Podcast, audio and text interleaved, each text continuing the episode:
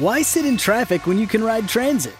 With improved service on the Metro and fare free rides on Dash, traveling in and around the capital region has never been easier.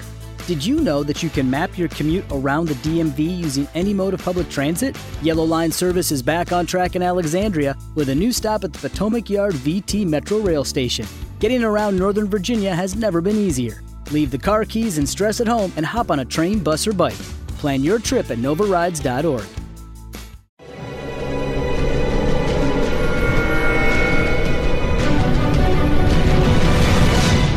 Documental.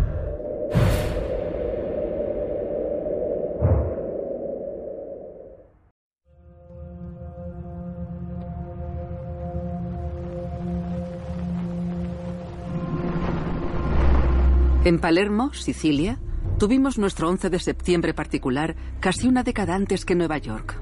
Fue el 23 de mayo de 1992, a las 17.58, en la autovía que conecta el aeropuerto con el centro de la ciudad.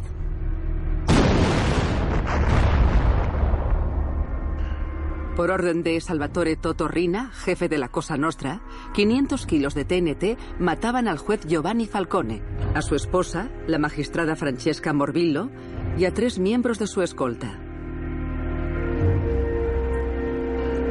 55 días después de mandar a asesinar a Falcone, Rina ordenó un segundo ataque, esta vez en el centro de Palermo, contra el colega de Falcone, su amigo el juez Paolo Borsellino.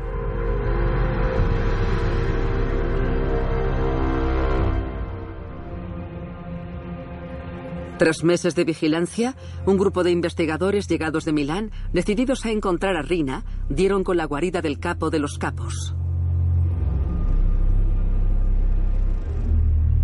El 13 de enero de 1993, vieron salir del edificio a la señora Rina con su chofer. Y dos días después, a Toto Rina. El jefe de la mafia vestía un chaleco de lana y tenía el aspecto de un modesto empresario que se dirigía a su negocio.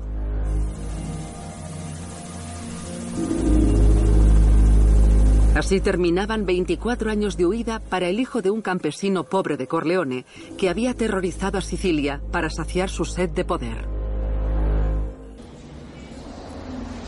Toto Rina volvió a ser visto en público dos meses después de su arresto, en el Tribunal de Palermo, el mismo lugar donde seis años antes había sido condenado in absentia a cadena perpetua.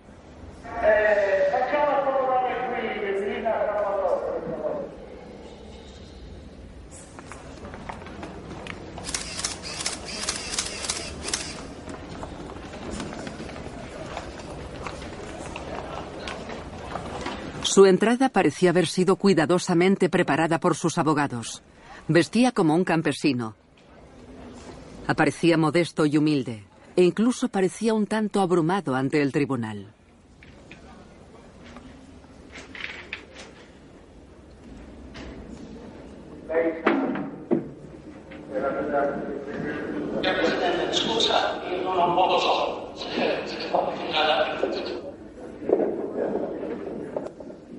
Civica, civica per rispondere o vuole... Sì,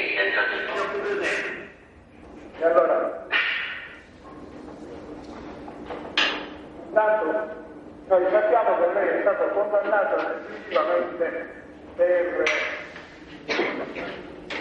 le due associazioni, associazione di mafioso e l'associazione finalizzata al traffico lei si è occupato di, di droga, evidentemente. No, non sono mai interessato di droga, perché se non avessi interessato di droga, mia moglie non avesse bisogno di stare in una casa da mia suocera di quattro mesi quadrati e di farsi campare di mia suocera. Io non conosco queste droghe, queste cose che fanno tanto male ai bambini, ai vecchi, a tutta l'umanità. Ho capito. La prego, signor Presidente, di io non, non, mai, io ho fatto solo l'agricoltore, il contadino, lavorando onestamente, io e la mia famiglia, cioè i miei genitori, i miei nonni, signor Presidente. E non è vero che ci sono eh, cupole, non cupole.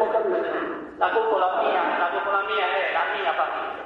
E ho quattro figli e mia moglie. Sono qua alla volontà del Signore, ci aspettiamo guardiamoci Dio. Dio per provvede a tutto. Sono un credente, gesto un credente, sono una persona come vede tranquilla, gesto affari tranquilli. Sono qua. No, lei ha capito di dire che non conosce Cupola.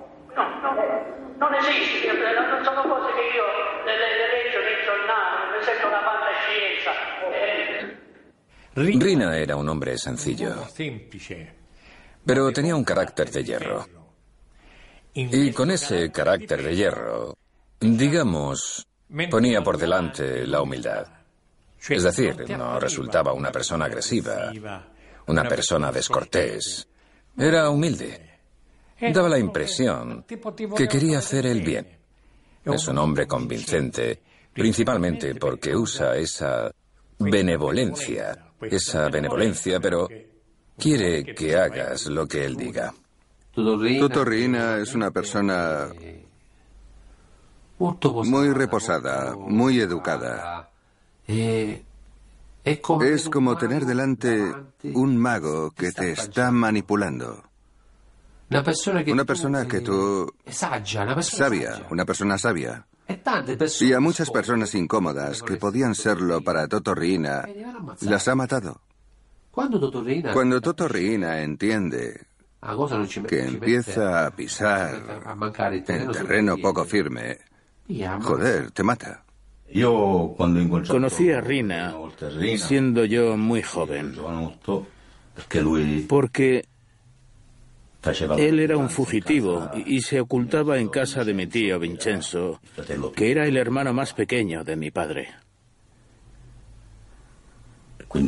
Así que lo conocí allí. No es que supiera quién era o quién no era. Yo por aquel entonces no sabía nada de la cosa nuestra.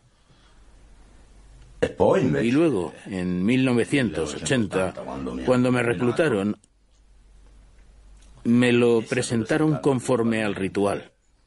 Y recuerdo que me dijo estas dos palabras.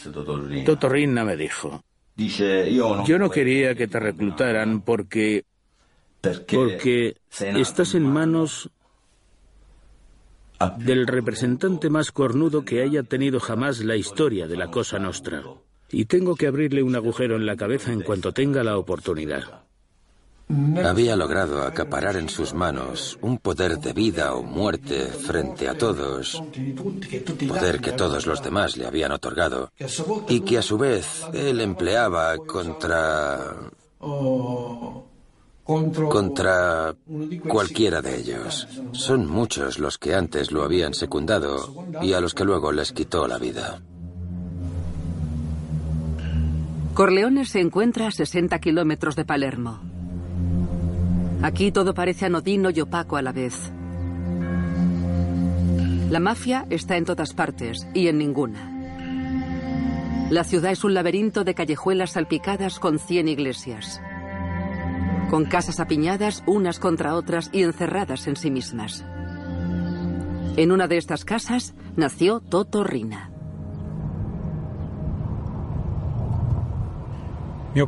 Mi padre dirigía la brigada de la Policía Judicial de la Comisaría de Corleone. En este pueblo estudié la secundaria. Tuve muchos compañeros de clase a los que luego me encontré al otro lado de la barricada. Yo también me hice policía. He sido jefe de homicidios de la Brigada Móvil de Palermo. Investigué a los Corleonesi. Y tengo que decir que jugaba con ventaja porque me había criado en su territorio. Toto Rina vivía en Corleone con su familia, con su padre. Iba al campo y se deslomaba trabajando en el campo. Hasta que un día, al volver de trabajar en el campo, su padre encontró un artefacto de guerra dejado allí por los americanos, que se acababan de ir, y que él consideró muy útil para él y su familia. Hizo que su hijo lo recogiera y lo llevara a casa para vaciarlo, para hacer cartuchos de caza y aprovechar el metal, muy resistente para su tractor. Delante de la casa, cuando está abriendo la bomba, esta explota y muere el padre, muere el hermano, Muere incluso el mulo que tenía la familia Rina y que es una de las fuentes de sustento de la familia. El pequeño Toto Rina queda como único pilar de la familia. Y la madre, que estaba embarazada cuando muere el padre, da a luz a la última hermana, a la que él debe mantener con su actividad. Estamos en el corazón del latifundio siciliano. Aquí nace la mafia del feudo, la mafia del latifundio. En estas masías vivían los campesinos que cultivaban la tierra de la mañana a la noche, que se deslomaban de la mañana a la noche. Y los dueños eran cuatro o cinco varones para todas estas tierras. Y vivían en Palermo. Y dejaban aquí a los capataces, que eran los que administraban, gestionaban las vidas de estas personas. Los capataces suponían el buen y el mal tiempo. Contrataban, despedían, daban premios o castigos, castigos incluso físicos, muy duros. Tenían en un puño a los campesinos que no se atrevían a protestar porque tenían que mantener a sus familias. Los nobles estaban en Palermo, estaban en Piazza Marina jugando a las cartas y recibían de estos capataces, de estos primeros mafiosos, únicamente el dinero procedente de sus tierras. De manera que la mafia tenía un prestigio un prestigio, social. La mafia. Eran los tiempos del feudalismo. Colaboraba con el varón, con el noble, bajo el pretexto de la protección del feudo y bajo el pretexto del orden en el feudo, para que los aparceros no se rebelaran, que los arrendatarios pagaran el canon regularmente. Era la mafia la que protegía al marqués, al varón, al príncipe. Lo protegía y lo ayudaba. Ciertamente todo esto posteriormente degeneró. Degeneró porque este mafioso que lo protegía se convirtió en el dueño del feudo. De manera que también ahí la mafia obtuvo su recompensa, su grandísima recompensa, su inmenso beneficio. De manera que, en cierto sentido, los nobles fueron expropiados, desposeídos, pero sin recibir indemnización alguna por la expropiación.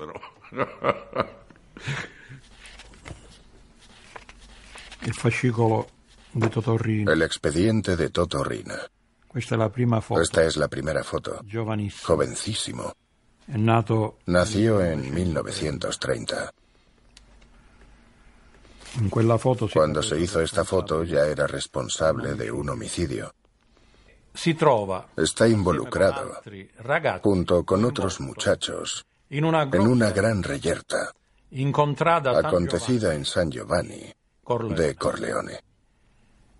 Su adversario, Di Matteo, se presenta en el lugar de los hechos para resolver un conflicto junto con un amigo que saca una pistola automática. Rina no pestañea. Saca un arma, un revólver que llevaba escondido y dispara contra Di Matteo. Di Matteo. Recibe el disparo en el muslo y una hemorragia masiva le provoca enseguida la muerte. Rina es arrestado y trasladado primero a la prisión de Ucciardone y posteriormente a la de Termini Merese. Un periodista del diario comunista de Palermo, Lora, informaba escuetamente del suceso. Duelo entre dos campesinos. Uno ha muerto, el otro está en el hospital. Rina tenía 19 años, su oponente 30. El enfrentamiento tuvo lugar el día de la procesión sagrada de la ciudad. Rina es condenado a 12 años y 4 meses de prisión. Entre rejas aprendió a leer y escribir. Y obtuvo su título de educación primaria. Su sentencia fue reducida a la mitad por buena conducta. A su regreso a Corleone, en 1956, tenía 26 años y una reputación. Había matado a un hombre, pero era libre.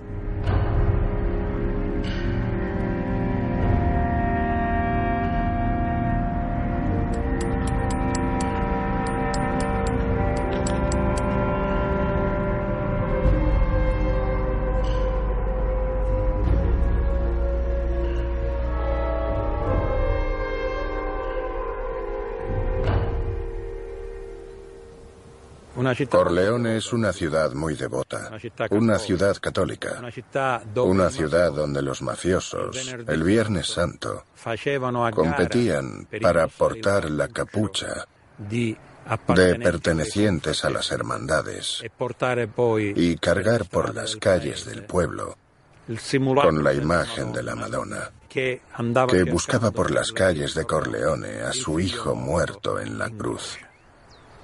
La procesión. se detenía más tiempo, con el consentimiento del sacerdote, delante de las casas de los líderes de la mafia, delante de las casas de las personas consideradas más importantes en esta ciudad. Había una armonía general, porque no era que el mafioso mirara de reojo al comisario, o al policía, o, al cura sino que había cohabitación. En el pueblo mandaba el mafioso, el policía y el sacerdote.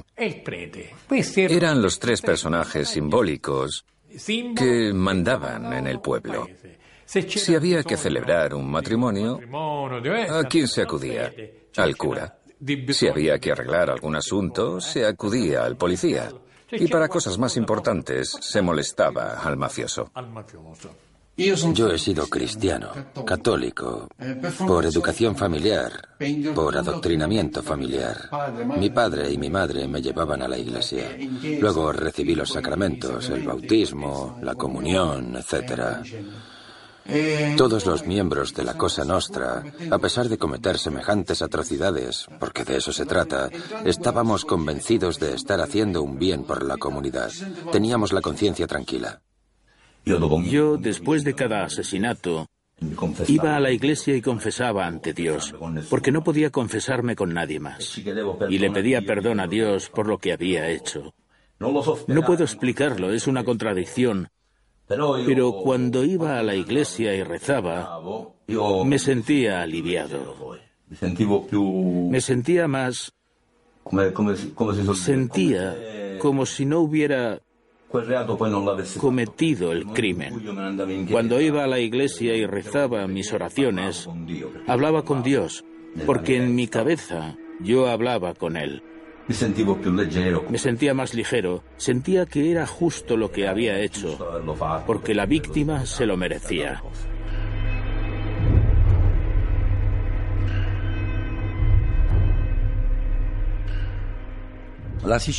Sicilia es una isla que tiene una historia muy particular, quizá única en Europa. Siempre fue colonia de alguien venido de fuera. Nunca eligió su propio gobierno, Sicilia. Why sit in traffic when you can ride transit? With improved service on the metro and fare-free rides on Dash, traveling in and around the capital region has never been easier. Did you know that you can map your commute around the DMV using any mode of public transit? Yellow Line service is back on track in Alexandria with a new stop at the Potomac Yard VT Metro Rail Station. Getting around Northern Virginia has never been easier. Leave the car keys and stress at home and hop on a train, bus, or bike.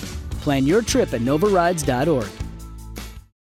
Amplify your career through training and development solutions specifically designed for federal government professionals. From courses to help you attain or retain certification, to individualized coaching services, to programs that hone your leadership skills and business acumen, Management Concepts optimizes your professional development. Online, in person, individually, or groups, it's training that's measurably better.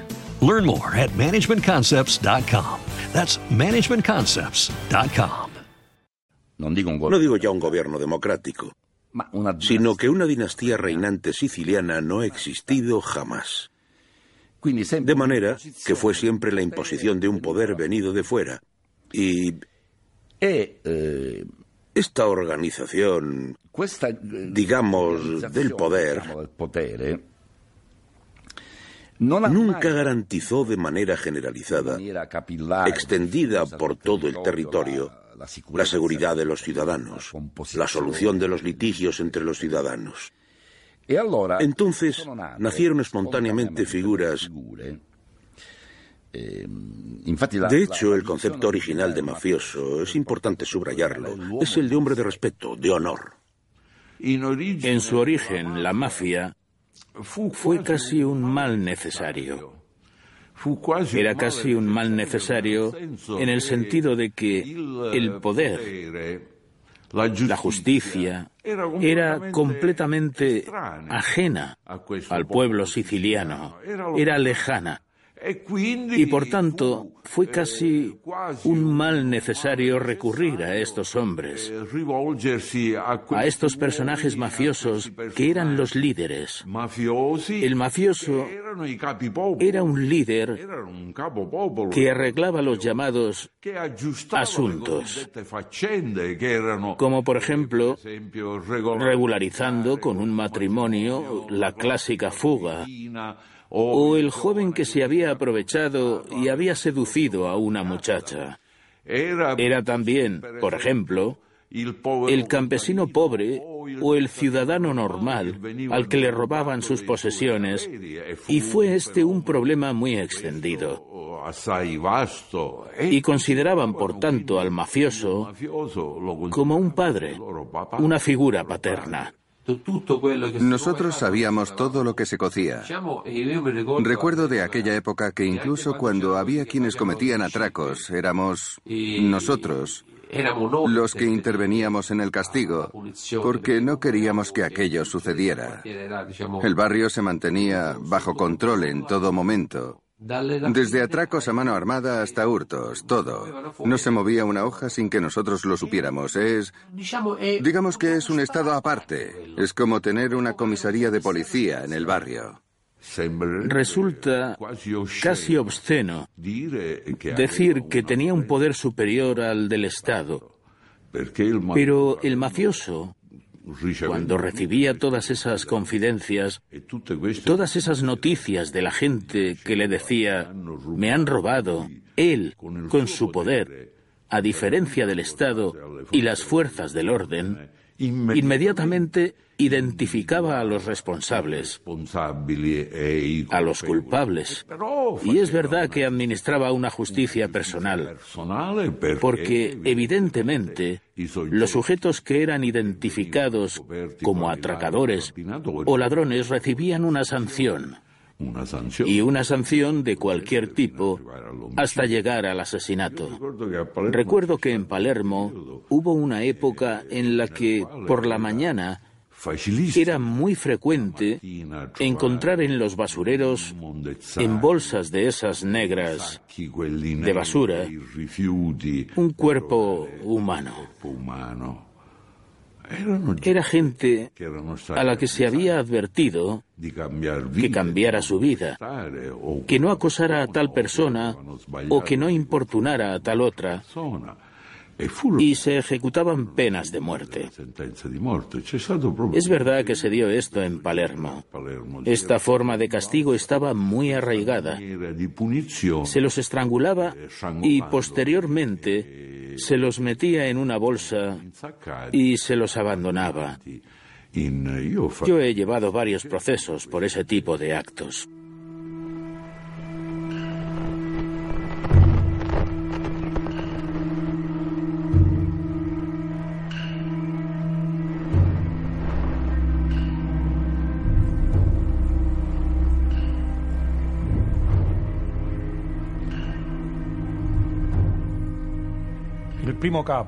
El primer capo de la familia mafiosa de Corleone fue el doctor Michele Navarra. Médico. Médico, profesional muy estimado.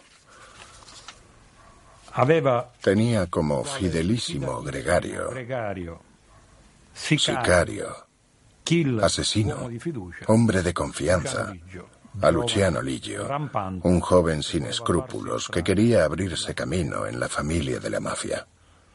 El doctor Michele Navarra era director del hospital de Bianchi de Corleone y pertenecía a una familia corleonesa muy respetada. Un hermano presidente de la empresa siciliana de transportes, el otro hermano médico y rector de la Policlínica de Messina, otro hermano en el Consejo Regional para las Autonomías, una familia muy respetable. Pero una familia que quería mandar también dentro de la mafia.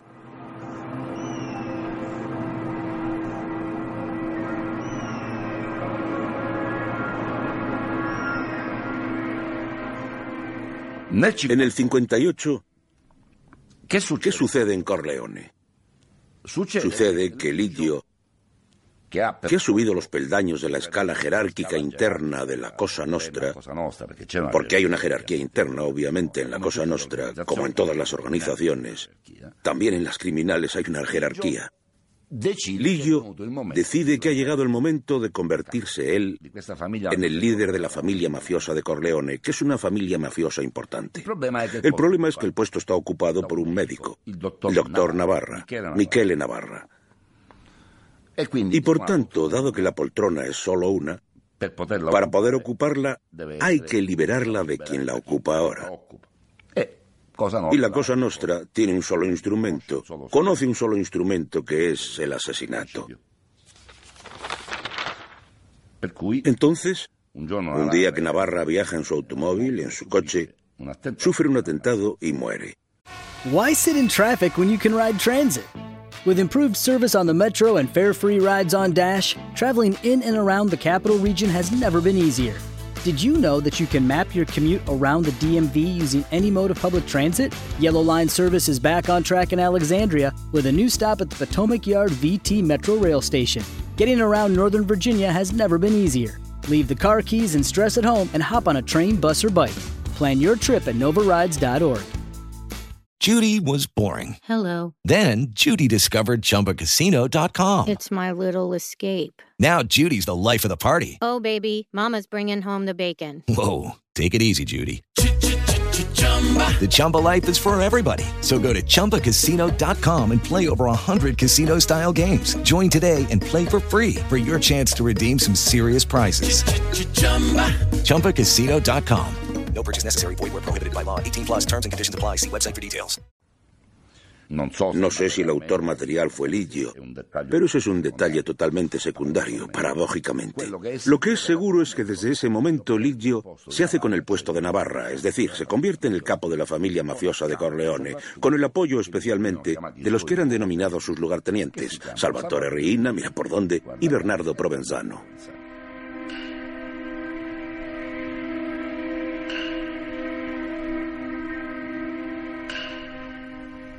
Corleone en aquellos años se convierte en Tombstone, como dicen los estadounidenses, el cementerio. De Woodhill. Se cometieron 52 asesinatos, todos partidarios de Navarro, realizados por lugartenientes de Lillo. Se confirma, además, la fama de sanguinarios de Lidio y los suyos. Comienzan a ser temidos porque son gente que mata. Es decir, no discute, mata. O estás de acuerdo conmigo o te mato. La guerra en Corleone ocupa los titulares de los periódicos de Palermo. Furioso porque lo presentan como un gángster, Ligio destruye las rotativas del diario Lora. Tiempo después, el nombre de Rina salta también a los titulares. Convertido en uno de los esbirros de Ligio, se ha hecho un nombre. La foto, difundida por la policía, es la de su documento de identidad. El Rina del 58, año del asesinato de Navarra, es ya un Rina completamente mafioso, sin duda. Es alguien que ha entendido, que conoce las reglas internas y las acata. Y procura interpretarlas de la mejor manera posible, porque también Rina es alguien que quiere ascender. Una vez le pregunté a un mafioso, ¿cuál ha sido el motivo que te ha llevado a entrar en la Cosa Nostra? No hay ninguno de los mafiosos que conoces se sale con la suya, o muere asesinado, o es arrestado. Y él me respondió, entré en la Cosa Nostra porque yo en mi ciudad no era nadie. Nadie me saludaba, nadie me tenía en consideración, no era nadie. Desde que me uní a la Cosa Nostra, soy reconocido, apreciado y mirado por todos como una persona con prestigio y digna de respeto. Es decir, la mafia para estas personas es un ascensor social. Es un modo, obviamente ilegal, criminal, esto es superfluo decirlo, por el cual pueden acceder al dinero, a roles, a ejercer el poder, a tener el respeto de los demás, lo cual es importantísimo también para los sicilianos. La mafia, para personas como Rina, como Provenzano y como Luciano Lidio, ha sido un ascensor social. Yo fui reclutado en 1980. Tenía 22 años por aquel entonces. Así que me citaron para que acudiera a cierto lugar donde me encontré con otros muchachos. No sabía qué tenía que pasar, qué no tenía que pasar. Es más, a decir verdad, estaba un poco preocupado, porque como había hecho algunas gamberradas, me decía, vaya, ¿qué será? ¿Qué he hecho esta vez? Se me acercó un hombre de honor. Se nos acercó porque éramos siete aquel día. Cogieron una imagen sagrada y con una aguja nos pincharon en un dedo. Nos hicieron derramar sangre sobre aquella imagen sagrada, le prendieron fuego y nos la hicieron pasar de una mano a otra y mientras ardía la imagen sagrada tuvimos que repetir que nunca traicionaríamos a la organización, que si traicionábamos a la organización nuestra carne debería arder como ardía aquella imagen sagrada. Una vez eres hombre de honor, digamos que la gente, la gente del pueblo, del barrio, lo comprende. ¿Y por qué lo entiende? Porque mientras antes veían que yo, cuando dos hombres de honor, importantes, se apartaban para hablar, yo me mantenía en una parte, es decir, no participaba del diálogo. Pero en el momento en el que ven que uno participa en el diálogo, con estas personas importantes, la gente del barrio ya entiende que tú también te has vuelto importante para tener un diálogo con estas personas y por lo tanto, digamos, te respetan. No es que no me respetaran antes, porque a mí me respetaban, pero ¿por qué me respetaban? No me respetaban por mí, me respetaban por la parentela que podía tener a mis espaldas. Mientras que ahora empezaban a respetarme solo por mí, no ya porque era pariente de Tizio, sino porque yo ya no era Anselmo, pariente de Saro Anselmo. Ahora Anselmo era yo. Una vez que uno se convierte en un hombre de honor, se decía que tiene los ojos abiertos y por tanto, digamos, podía ver todo lo que había que ver. Y te convertías, digamos, en un pequeño Dios. Te sentías así porque todo lo que querías lo conseguías. No tenías ningún problema. Si había uno que te faltaba al respeto, estaba frito. Si querías, podías pedir su cabeza, podías pedir su vida. De manera que tenías ventajas en todos los sentidos. Ibas a comprar un coche y tenías un descuento extra. No sé, necesitabas un médico y tenías los mejores médicos. La cosa nostra no te impedía nada, te abría todas las puertas. A donde querías llegar, llegabas. Mi día a día como adjunto de Rina, no como adjunto de Rina, como agente en nombre de Rina, como agente en nombre de mi propia familia, de mi persona, como emprendedor digamos, como sicario. Yo era como un camaleón. Dependiendo de las circunstancias, era capaz de cometer un asesinato. Exhausto volvía a casa, me daba una ducha, me cambiaba, le daba la ropa a mi madre para que la metiera en la lavadora para eliminar todo rastro. Después iba al bar, me reunía con los amigos Íbamos a comer una pizza o a pasar un buen rato. No tenía... no me creaba problemas. Y luego, al margen de todo esto, parecerá paradójico, me interesaba por la sociedad civil, entre comillas de un campesino, de alguien que necesitaba un hospital, de algún chaval que necesitaba cien mil liras, de alguna familia que tenía algún amigo que no encontraba trabajo, yo me interesaba. Le hacía préstamos, le daba dinero, lo ponía en posición de comenzar una actividad laboral. Si tenía dificultades con el banco, yo me interesaba y procuraba conseguirle un crédito, una hipoteca, es decir, lo que era la sociedad. Me ponía a su disposición con los medios que tenía. Todo lo que yo podría... me podría por ejemplo, llegaba en las fiestas locales y hacía una buena contribución. No quiero entrar en detalles, pero hacía una buena contribución. Venía, qué sé yo, el cura que necesitaba algo y me metía la mano en el bolsillo y le daba. Pero esto, antes que yo, lo hacía mi padre y yo lo continué. Todo aquello, por poco o mucho que hubiera que hacer, se hacía en la ciudad.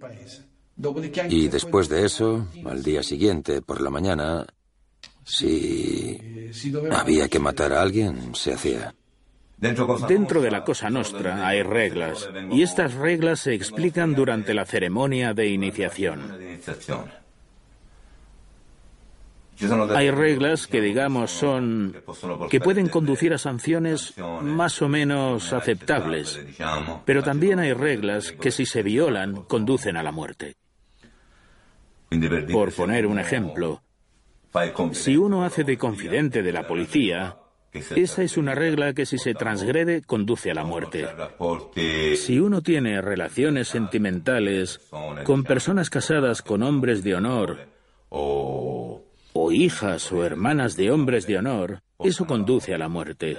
Si uno pelea con un hombre de honor y llega a las manos o se dicen palabrotas, conduce a la muerte. Esta es la visión que tienen ellos de sí mismos. La visión que tengo yo es que son unos pedazos de mierda. No se salva ninguno. Tienen todas estas reglas, el hombre de honor, la obligación de decir la verdad, la prohibición de tirarse a la esposa de otro mafioso, gilipolleces. De Rinal no hay muchas fotos. Aparte de la primera de su ficha policial, tomada cuando tenía 19 años, hay una segunda, que data de 1963, cuando fue arrestado en Corleone. Ha ganado peso y estatura. Por aquel entonces, los mafiosos son enviados a la prisión de Ucciardone, de Palermo, a la que ellos llaman el Gran Hotel Ucciardone. Son los amos. Hacen que los mejores restaurantes de Palermo les sirvan sus comidas porque se niegan a comer lo que ellos califican como el chivo del gobierno, la comida del gobierno. A los 33 años, por segunda vez, Toto Rina ingresa en la prisión de Ucciardone.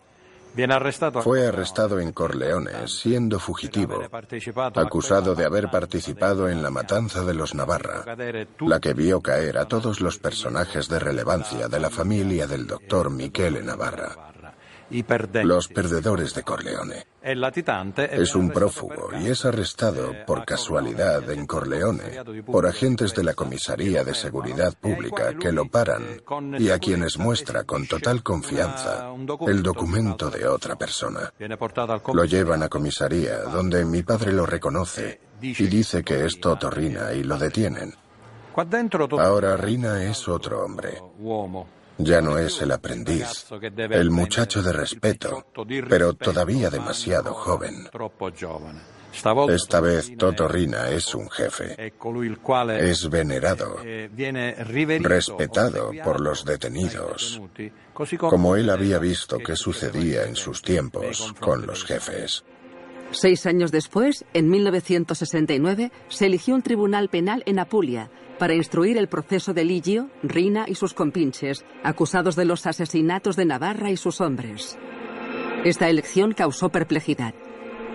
Sus abogados habían argumentado que el Tribunal de Palermo no era lo suficientemente imparcial para juzgar a los hombres de Corleone. La víspera del veredicto, el presidente del tribunal recibió una carta anónima que decía, jueces de Bari, no han comprendido que si condenan a uno solo de los caballeros de Corleone, ¿les vamos a hacer volar por los aires?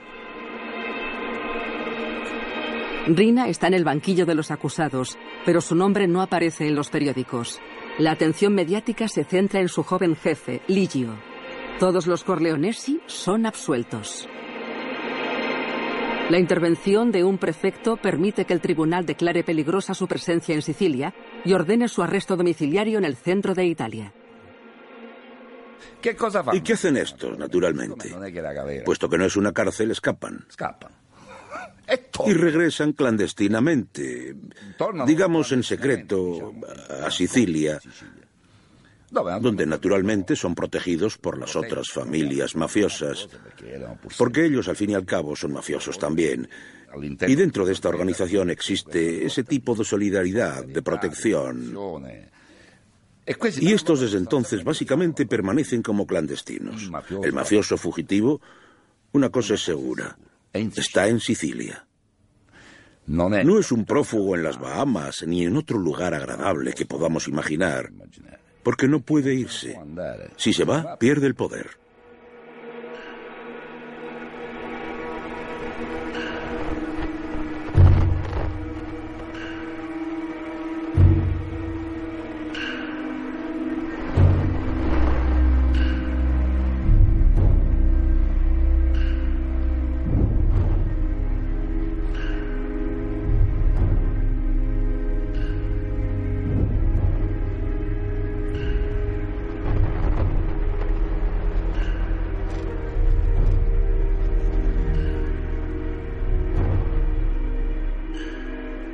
En el 69 tiene lugar un suceso clamoroso, que ha venido a llamarse comúnmente la matanza de Viale Lasio, y que consiste en que un escuadrón de asesinos mafiosos entre en las oficinas de un promotor inmobiliario.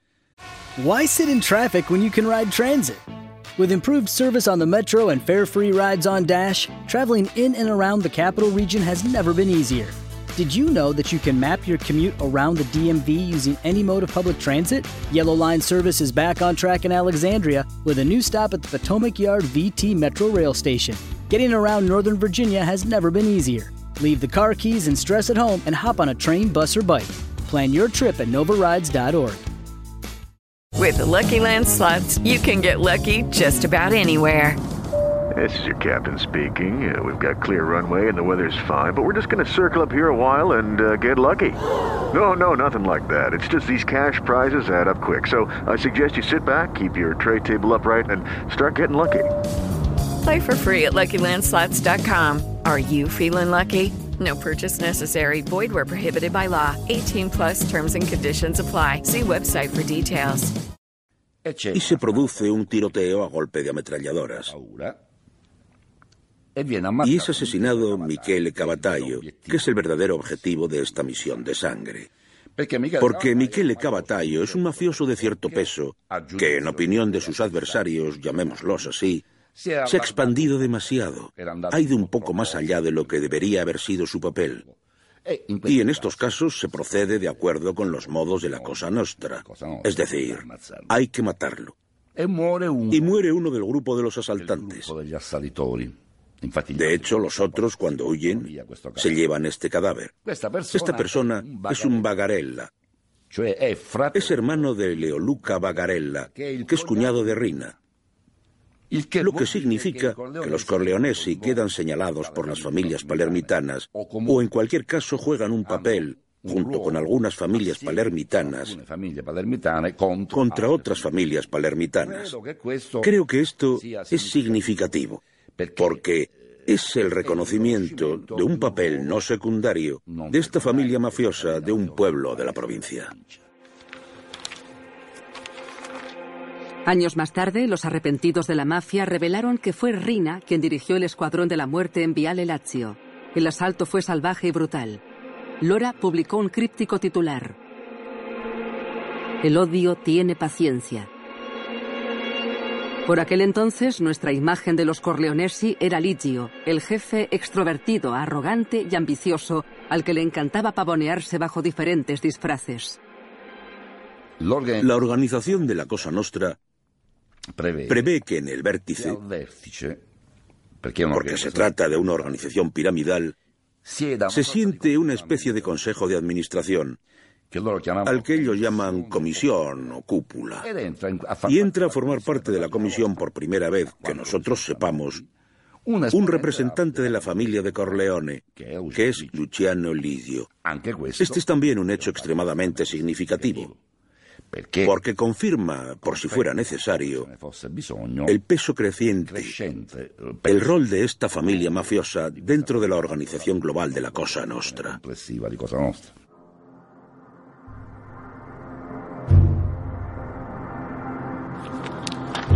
El asesinato del fiscal Pietro Scaglione, cuando regresaba del cementerio, a donde iba cada mañana a dejar flores en la tumba de su esposa, conmocionó a Italia. Estamos en 1971, tres años antes de que las Brigadas Rojas ejecutaran a un magistrado italiano. El diario Lora apunta sin vacilar a Ligio como responsable del asesinato. El autor material sería, sin lugar a dudas, Rina, su protegido.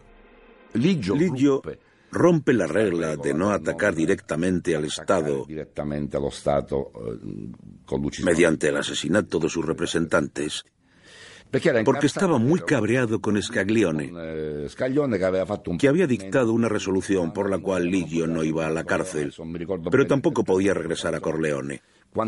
Ahora mismo no recuerdo bien los detalles, pero en suma, cuando la mafia estaba bastante tranquila, por lo que respecta a la actividad judicial, Scaglione se había permitido crearle un gran problema de libertad personal, y entonces Ligio decide matarlo. Y al mismo tiempo, creo que en esta historia también hay un mensaje muy potente que los Corleonesi, es decir, Ligio, que era el jefe de los Corleonesi por aquel entonces, envía a las familias mafiosas de Palermo. Asesina al fiscal de la República de Palermo en Palermo. Es decir, en aquel ambiente no es... Eh, no era moco de pavo. Por tanto, ya entonces existía esta obsesión, digamos, de los Corleonesi de hacer carrera, por así decirlo, de asumir un papel protagonista dentro de la mafia que realmente contaba, que era la palermitana. La cuarta foto, conocida de Rina, le fue incautada durante un registro domiciliario. Se le ve a él en la Piazza San Marco de Venecia durante su luna de miel. Fue el periodista de investigación Mario Francese quien nos relató en sus artículos la historia de amor entre la maestra de escuela de Corleone y el asesino prófugo. Rina tenía 26 años y acababa de salir de la cárcel cuando conoció a Nineta, que tenía 14. Cuando se casaron en secreto, él tenía 44 años y ella 32. Tuvieron cuatro hijos, nacidos en una clínica privada de renombre en Palermo, bajo el verdadero apellido de su padre, Rina. Ese mismo año, 1974, Lora publica en portada la captura del jefe de los Corleonesi, Luciano Ligio. Fue arrestado en Milán. Detenido en un apartamento donde vivía con una mujer y un niño que quizá fuera su hijo. Se ocultaba bajo el nombre de Señor Antonio. Y cuando fue arrestado, se presentó así ante los fotógrafos, sonriente y arrogante.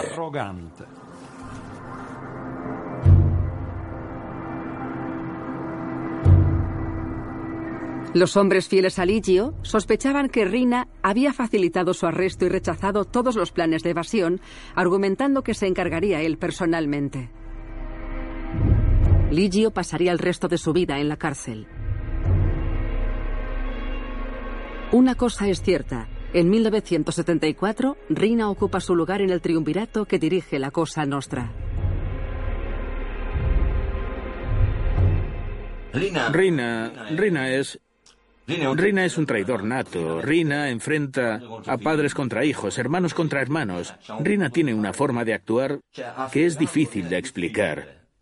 Sí, es difícil de explicar, pero tiene una manera de actuar que es como no me sé explicar, pero es como la carcoma que excava y excava la madera. Y lo hace poco a poco, poco a poco, pues él es así. Poco a poco pone a todos en contra. Conseguía hacernos convivir y al mismo tiempo ponernos a todos en contra. Era diabólico. Era un hombre diabólico. Pero no era político, diplomático. Carecía de política en todos los sentidos. Era un criminal puro. Un criminal puro. Y en aquel contexto de la Cosa Nostra, creo que logró sobrevivir por eso.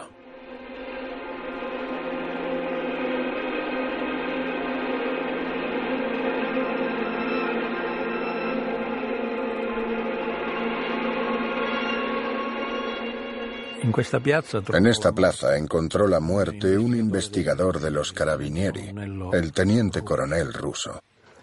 Había investigado muy exhaustivamente sobre los Corleonesi y sobre los contratos de la presa Garcia. No se lo perdonaron. Senta, assessore.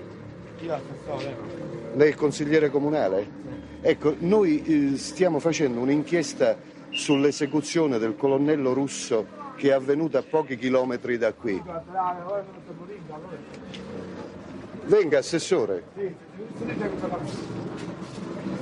Noi stiamo organizzando, stiamo discutendo il caso del colonnello russo, la cui esecuzione è avvenuta a pochi chilometri da qui.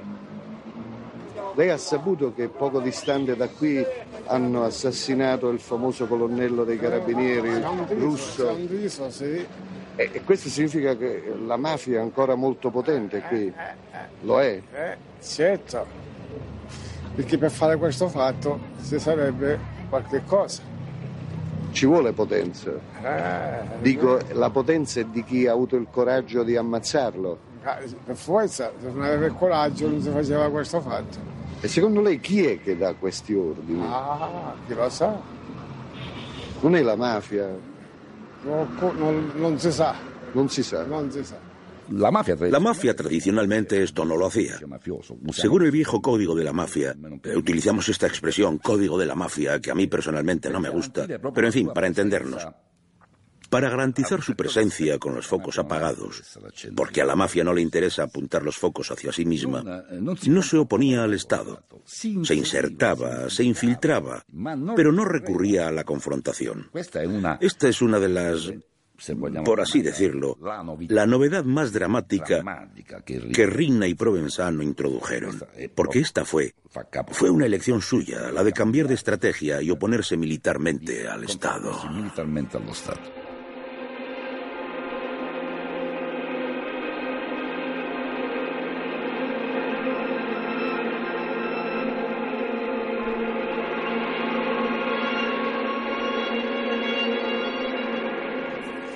En el 78 asesinaron en Palermo a un mafioso de cierto rango, un tal Beppe di Cristina, que era, bueno, quizá utilizar la palabra vástago, pero en suma era descendiente de una familia mafiosa histórica de la provincia de Caltanissetta, Riesi, era el pueblo de ellos. Y Di Cristina tenía, digamos, muchas relaciones con el mundo palermitano. Había tenido algunos problemas eh, con los Corleonesi, por lo que ya no se sentía seguro. Di Cristina es una persona muy inteligente, hasta el punto que es el primero que se da cuenta del proyecto siniestro que tiene Salvatore Rina. Y advierte, intenta advertir a los palermitanos, quienes en un principio no le dan demasiada importancia. Entonces comienza a desahogarse con un coronel de los carabinieri. Pero no porque quiera ser un colaborador. Él quiere, digamos, advertir a sus amigos, a nuestros amigos, porque nosotros hasta ese momento, con las instituciones y con la Iglesia, estamos en buenos términos, ¿de acuerdo? Quiere advertir a los carabinieri de este nuevo peligro, de este peligro, un peligro que está siendo subestimado por todas las partes, que es Salvatore Rina. Porque Rina ya había hecho arrestar a Luciano Liggio y demás, y está conquistando toda Sicilia. Los Corleonesi se enteran, es decir, la mafia está al corriente, Porque en las instituciones había personas que estaban en connivencia con la mafia y Di Cristina es asesinado.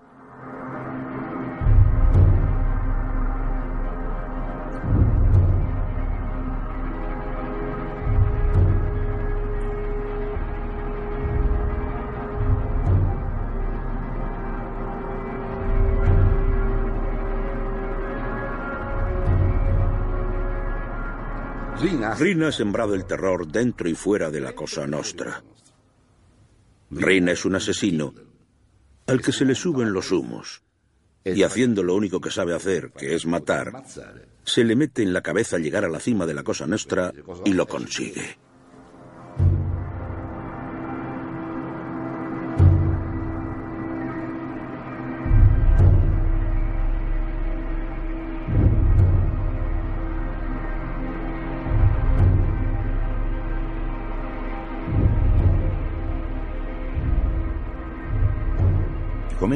Comienzan matando a un periodista, Mario Francese, a principios del 79, al que asesinan porque yo lo conocía. Era un gran periodista y sobre todo era un periodista que no se limitaba a contar noticias, sino que era un periodista de investigación, que intentaba comprender qué había detrás de los hechos.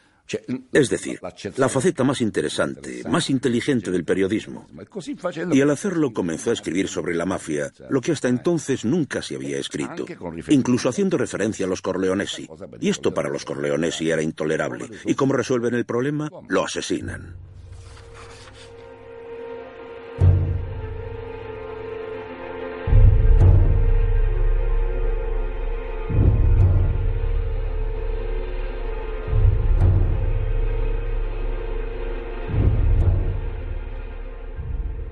Era necesario eliminar a Michele Reina, porque Michele Reina era el secretario de la democracia cristiana y no se prestaba a los diseños de los Corleonesi respecto a los negocios que ellos querían gestionar.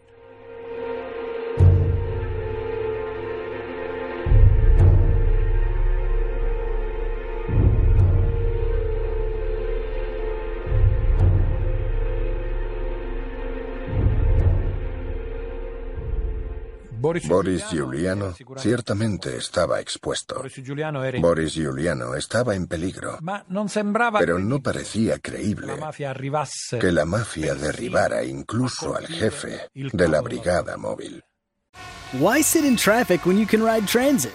With improved service on the metro and fare-free rides on Dash, traveling in and around the capital region has never been easier.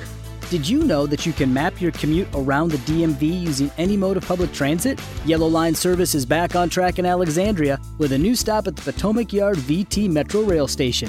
Getting around Northern Virginia has never been easier. Leave the car keys and stress at home and hop on a train, bus, or bike. Plan your trip at novarides.org. Lucky Land Casino asking people what's the weirdest place you've gotten lucky? Lucky? In line at the deli, I guess? Aha, in my dentist's office. More than once, actually. Do I have to say? Yes, you do. In the car before my kids' PTA meeting. Really? Yes. Excuse me, what's the weirdest place you've gotten lucky? I never win and tell. Well, there you have it. You can get lucky anywhere playing at LuckyLandSlots.com. Play for free right now. Are you feeling lucky? No purchase necessary. Void where prohibited by law. 18 plus. Terms and conditions apply. See website for details. Parecía algo que nunca sucedería. Parecía algo demasiado grave como para hacerse. Y sin embargo, los Corleonesi no se detuvieron ni siquiera ante esto.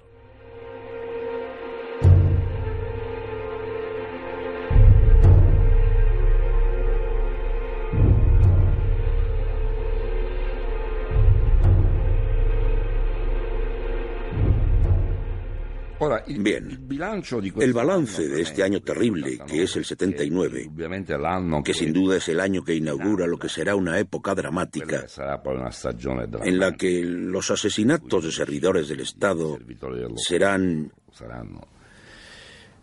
Es un balance negativo. En el sentido de que por parte de las instituciones de este país no hubo una respuesta contundente desde ningún punto de vista. Indignación de los políticos, bla, bla, bla, bla, bla. Participación en los funerales, bla, bla, bla, bla. Pero tengo que decir que no puedo señalar ninguna, ninguna iniciativa a nivel institucional novedosa de mayor eficacia en la lucha contra la mafia. La intimidación llegaba también a los sectores de la política, del poder del poder real que podrían haber hecho algo, pero probablemente pensaron que era más prudente no hacer nada. Por esta razón digo, y yo siempre hago hincapié, pero no yo solo, que en estos crímenes terribles es muy fuerte este componente intimidatorio que funciona porque cualquiera que tenga un papel institucional y encabece una iniciativa seria sabe que arriesga su vida. No es ninguna tontería. Aparte de los vínculos, de las piezas de la política, los entresijos del poder establecido con la mafia, esto también influye mucho. Pero también existe ese aspecto. Estos asesinan hasta al presidente de la región, que cometió el error de querer, como programa dijo, que quería infundir a la gestión de la contratación pública en Sicilia la máxima transparencia posible. Figúrate, lo mataron inmediatamente. En los contratos públicos, la mafia estaba, estaba metida hasta aquí.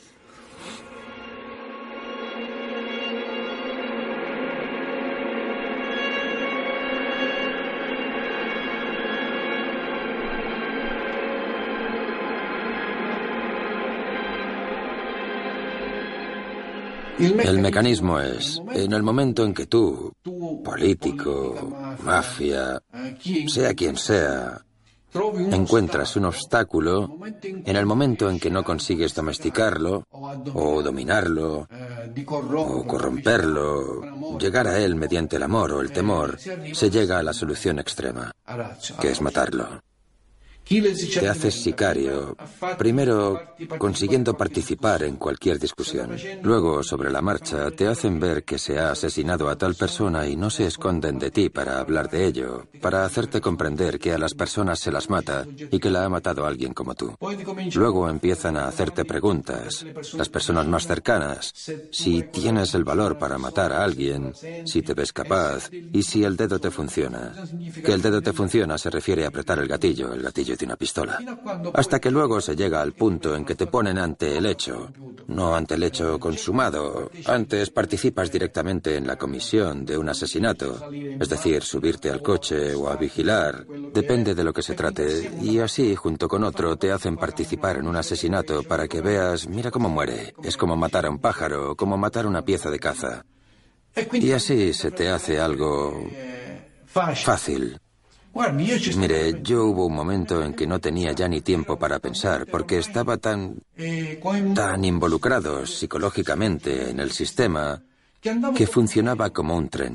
Es decir, ya no razonaba, ya no veía, ya no reflexionaba. Yo en un momento dado me había vuelto peor que Totorrina. Iba. iba como con las anteojeras. Es una especie de escuela. Una escuela a la que no vas con los libros a estudiar, sino una escuela en la que prácticamente comienzas a observar, comienzas a ver todos los movimientos que hace un mafioso, comienzas a ver la conducta que tiene un mafioso. Y se dice que quien anda con un cojo al año cojea. Íbamos allí y matábamos. No nos lo pensábamos ni dos minutos, no lo pensábamos en absoluto. Ibas allí, matabas, te decían, hay que matar a este. Lo matabas y listo, no me planteaba nada más. No quería saber el motivo por el que lo matabas, lo matabas y basta. No necesitaba explicación. Lo que apreciaban en la cosa nuestra de mí era que no hacía preguntas. 1975. Fue una de las primeras fotos que tomé en Palermo de la mafia. Fue uno de mis primeros asesinados. Era joven y quedé muy, muy consternada. Este fue asesinado cuando estaba sentado. No creo que pretendieran hacer teatro. Pero esta es teatral, muy teatral. Recuerdo que le pusieron la manta porque le dispararon en la cara y tenía la cara destrozada.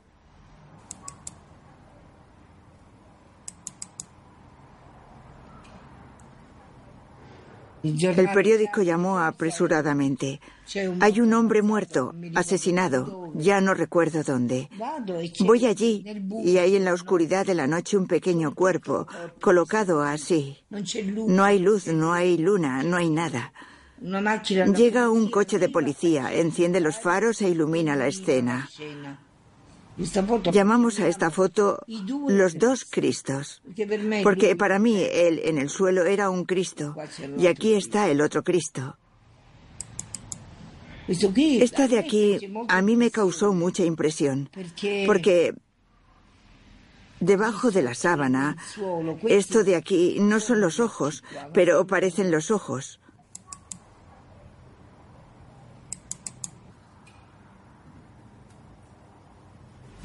No hay sangre. Casi musoliniano el perfil. Es brutal la cosa, ¿no? La mafia siempre ha matado por sus intereses, para defender sus intereses, para defender su dinero, para conseguir mucho. Ha matado porque adora el poder. Eh, en Sicilia. En Sicilia hay un proverbio que dice, mandar es mejor que follar. Mandar es mejor que hacer el amor. Es decir, los mafiosos tienen este, este sentido del imperio, imperio sobre los demás. ¿A quién mata la mafia? La mafia mata a cualquiera que se interponga en su camino. Hoy las cosas son diferentes, porque la mafia se ha modernizado, por lo que trata de no matar y hacer sus negocios de otra manera. Pero durante décadas he fotografiado sangre y sangre y más sangre, y luego dolor. Y más dolor. El asesinato de Piersanti Mattarella no sacia la sed de Rina. Cinco meses después, en Monreale, mientras la ciudad celebra la fiesta del crucifijo, los esbirros de Rina tirotean al capitán Basile de los Carabinieri, mientras se encontraba entre la multitud sosteniendo a su hija en brazos. Basile se había hecho cargo de la investigación del coronel ruso sobre los Corleonesi. Tenía que morir. Pero Rina, en cierto modo, casi se ve obligado a recurrir a la violencia sanguinaria, porque entiende que de lo contrario, el ascenso a la cima de la Cosa Nostra no va a lograrlo. Solo puede basarlo en la violencia, en el miedo. Y, en mi opinión, espera en una primera fase evitar tal vez la guerra de la mafia. Es decir, espera que los asesinatos del 79 y del 80 hayan hayan puesto tan sobradamente de manifiesto su fuerza y su violencia, que piensa, en mi opinión, que las familias mafiosas palermitanas en algún momento van a tomar nota y venir con mejores consejos, actuar con más prudencia. La guerra de la mafia estalla porque, en mi opinión, Rina obviamente le habría evitado encantado, porque en cambio Stefano Bontade en particular y Totucho Inserillo dicen, no, ya basta, ya basta, está bien, Kalashnikov.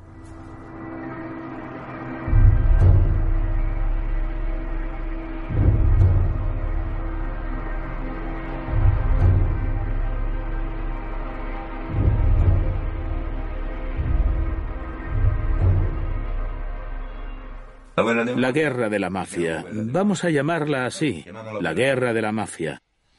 La guerra de la mafia comienza en 1981, en abril, con el asesinato de Stefano Bontade. Comienza porque llegan noticias de que Stefano Bontade, Tano Badalamenti, Totuccio Inserilo y muchos otros jefes de la mafia querían eliminar a Toto Rina. Querían matarlo. Y digamos que a Toto Rinna le llegó esta noticia.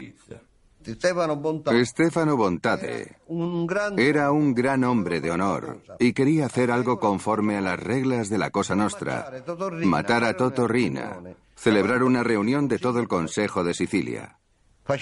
Se convocaría esta reunión. Stefano Bontade se levantaría y dispararía contra Toto Rina delante de todo el Consejo. Toto Rina, maligno,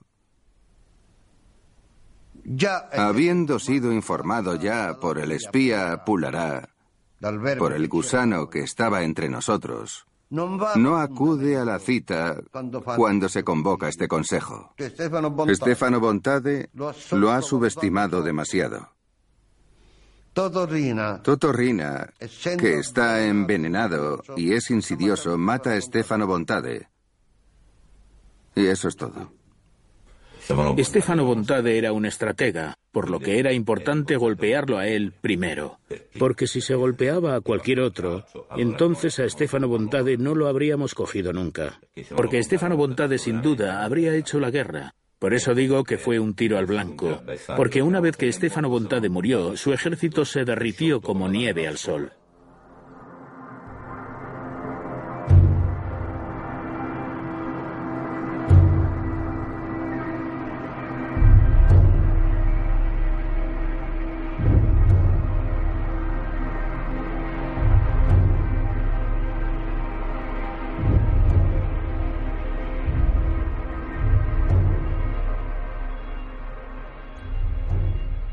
Inmediatamente después del asesinato de Stefano Bontade, nos organizamos para matar a Totuccio Inserilo, porque Totuccio Inserilo está estrechamente vinculado a Stefano Bontade.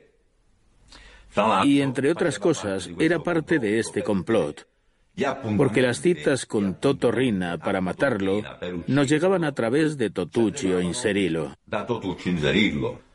Y sucedió que Siempre nos traían las noticias los hombres de Totuccio Inserilo, porque también en la familia de Totuccio Inserilo había infiltrados de Totorrina, y nos trajeron la noticia de que ese día se iba a reunir con una mujer, y nos organizamos con una camioneta que estacionamos debajo de la casa de esta mujer a la que él iba a ver. Y cuando llegó le disparamos. Y así fue asesinado Totuccio Inserilo. Obviamente la familia, mm, la familia sabía muy bien que el padre había sido asesinado por los muchachos de Totorrina. E y el hijo de Inserilo, preso de ira, repitió varias veces que se vengaría de Totorrina porque había matado a su padre. El hijo de Inserilo fue hecho preso por los Corleonesi. E y llevado a una pocilga que estaba en el barrio de Santa María di Gesù. Vi con mis propios ojos a esos cerdos, a los que mantenían allí mucho tiempo sin comer. E y al hijo de Totuccio Inserilo le cortaron el brazo en vivo y le dijeron, con este brazo querías matar a Totorrina. Y arrojaron el brazo delante de él a los cerdos que se lo comieron. Después cogieron al hijo de Inserilo y lo arrojaron a los cerdos y fue devorado por ellos. Mire, después de estos dos sucesos se desencadena una guerra. Se podría decir una cacería humana. Cada día se asesinaba a dos, tres, cuatro, cinco personas en Palermo, Palermo y sus alrededores. Todos del lado opuesto, esto es, unilateralmente. Es decir, digamos, todos de los perdedores. Aquel periodo era como la caza del tesoro para matar. Los que llegaban primero mataban personas. Y estaban los infiltrados y los traidores de la otra parte que nos traían las noticias para ir a matar a la gente. Y nosotros no veíamos nunca. Recuerdo, ¿usted ha visto el padrino? Cuando se reunían en la casa y estaba aquel gordinflón que hacía pasta con salsa, salchichas, estas cosas. Era igual. En el refugio que teníamos, Tizio preparaba la comida. Otro que preparaba otra cosa. El que iba a comprar y enseguida estábamos preparados con los coches porque teníamos que irnos, porque nos daban los soplos a quien teníamos que ir a matar. En la época en que lo hacía, digamos que para mí era como un paseo. Estaba feliz por el valor que te daba en la organización. Cuando me venían a buscar para ir a hacer algo, yo era feliz. Porque significaba que era bueno haciendo lo que hacía en el campo al que se dedicaba uno. Los muertos han sido tantos, pero tantos, tantos, tantos. Simplemente ya no se llevaba la cuenta de los muertos en aquellos años en Palermo. Unos 150 en el 81, luego otros 150 en el 82. Luego también hubo muertos fuera de la provincia porque pasó a todas las demás provincias donde había otros hombres de honor que debían morir. Es decir, fue una carnicería. Pero todos exclusivamente de un lado, no de los dos lados. Los muertos eran solo de un lado. Aparecían cadáveres por todas partes. En las calles, dentro de automóviles. Aquella era solo la parte visible de la carnicería. Descubriríamos otra parte más secreta más adelante. Se llamaba Lupara Bianca o Escopeta Blanca. Asesinatos sin cuerpos, asesinatos que dejaban viudas blancas. Las víctimas eran los enemigos de Rina, que desaparecían en lo que se denominaron cámaras de la muerte. La idea de coger a una persona, estrangularla y hacer desaparecer el cuerpo seguramente fue de Rina. Había cámaras de la muerte en todos los puntos de Palermo, porque cada familia tenía un lugar donde el traidor conducía a la persona que tenía que ser eliminada, mafiosa o no mafiosa. Había un sillón del tipo de los que usan los dentistas, un sillón giratorio, y al lado había una bañera. Y luego había cosas colgadas de unos clavos. Se dijo que era allí donde se estrangulaba a la gente.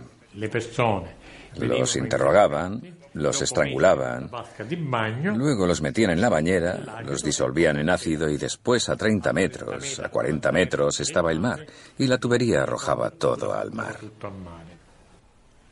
Estrangular a una persona, mira, Judy was boring. Hello. Then Judy discovered ChumbaCasino.com. It's my little escape. Now Judy's the life of the party. Oh, baby, Mama's bringing home the bacon. Whoa, take it easy, Judy. The Chumba life is for everybody. So go to ChumbaCasino.com and play over 100 casino style games. Join today and play for free for your chance to redeem some serious prizes. ChumbaCasino.com. No purchase necessary. Void where prohibited by law. 18 plus terms and conditions apply. See website for details. With the Lucky Land slots, you can get lucky just about anywhere. This is your captain speaking. Uh, we've got clear runway and the weather's fine, but we're just going to circle up here a while and uh, get lucky. No, no, nothing like that. It's just these cash prizes add up quick. So I suggest you sit back, keep your tray table upright, and start getting lucky. Play for free at LuckyLandSlots.com. Are you feeling lucky? No purchase necessary. Void where prohibited by law. 18 plus terms and conditions apply. See website for details. Eh, no es fácil si estás solo. Pero si hay tres o cuatro, si lo tienes atado, si lo tienes sentado en la silla, en cuanto notas que apesta, es que se ha cagado encima y significa que está muerto. El 30 de noviembre de 1982 termina la guerra de la mafia con el asesinato de Saro Riccobono, Toto Scaglione y muchos otros hombres de honor vinculados a estas familias. Con mi jefe, Rina utilizó el método que había utilizado en varias ocasiones. Organizó el almuerzo al mediodía. Comieron tranquilamente, hablaron como si no pasara nada. Pero después de comer, mientras Ricobono se estaba echando la típica siesta que te echas cuando has comido abundantemente y luego reposas, Salvatore Rina, como un felino, como una fiera, bestia, se le echó encima y le puso la soga al cuello. Había otros dos que lo sujetaban y fue estrangulado. Él y sus tres guardaespaldas. Y luego disuelto en ácido. Rina, a partir de ese momento, se convierte en un dictador. Después del 30 de noviembre de 1982, se convierte en dictador porque no hay nadie que, ni de buenas maneras, le lleva la contraria.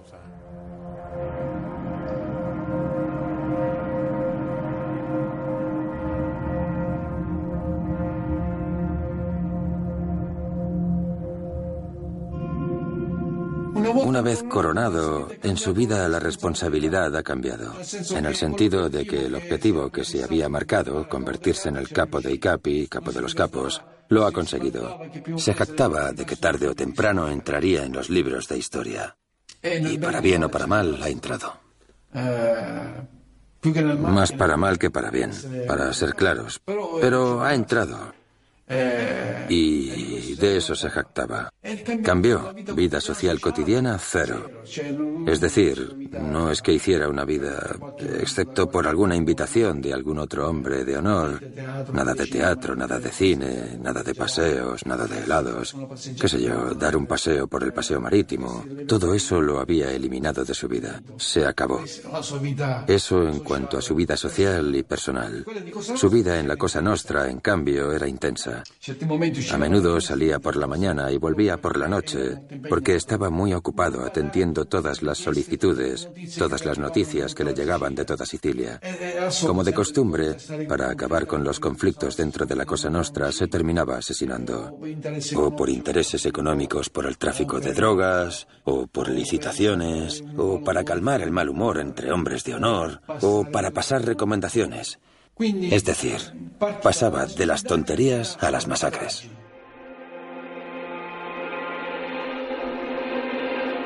Para reafirmar su control sobre Sicilia, Rina ordenó el asesinato del diputado del Partido Comunista, Pío Torre, que preparaba un proyecto de ley que permitiría a los tribunales confiscar los bienes de los mafiosos encarcelados. El Estado respondió enviando al general Dalla Chiesa a Palermo con el título de prefecto, Pocos medios y una misión. Luchar contra la mafia como había hecho previamente contra las Brigadas Rojas. Cien días después de llegar a Palermo, y por orden de Rina, fue asesinado junto con su esposa y su escolta. El mensaje de Rina era claro. En Sicilia mandamos nosotros.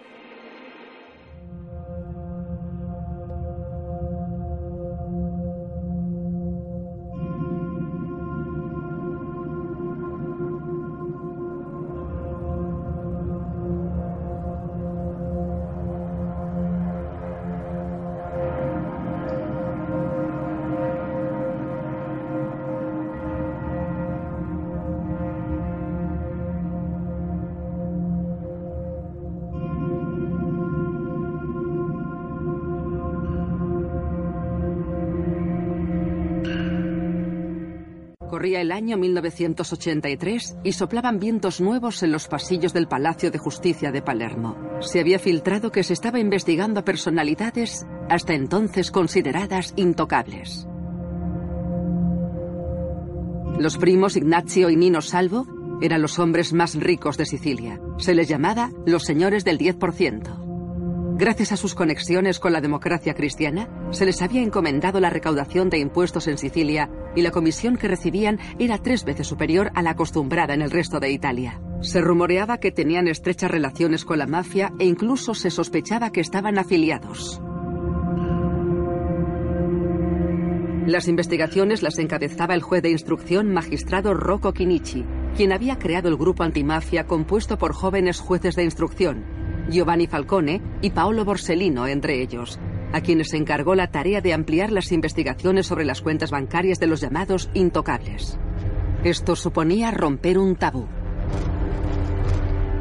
El 29 de julio de 1983, a las 8 y 5 de la mañana, una fuerte explosión sacude el centro de Palermo. Totorrina le daba a la ciudad el aspecto de Beirut. Lo que yo sé con certeza es que la decisión de matar, de asesinar al magistrado Kinichi, la tomaron entre los primos Salvo y Salvatore Rina. Rocco Chinichi era consejero instructor del Tribunal de Palermo, por lo que todos los procesos pasaban por él. Era una persona íntegra que había creado ese equipo con Falcone. Se había rodeado de todos esos jóvenes magistrados, el juez Falcone, el juez Borsellino, y digamos, no era un magistrado manipulable o corruptible en absoluto. Entonces llegó la orden de asesinar al juez Kinichi. Aquel fue el primer atentado que se hizo con coche bomba.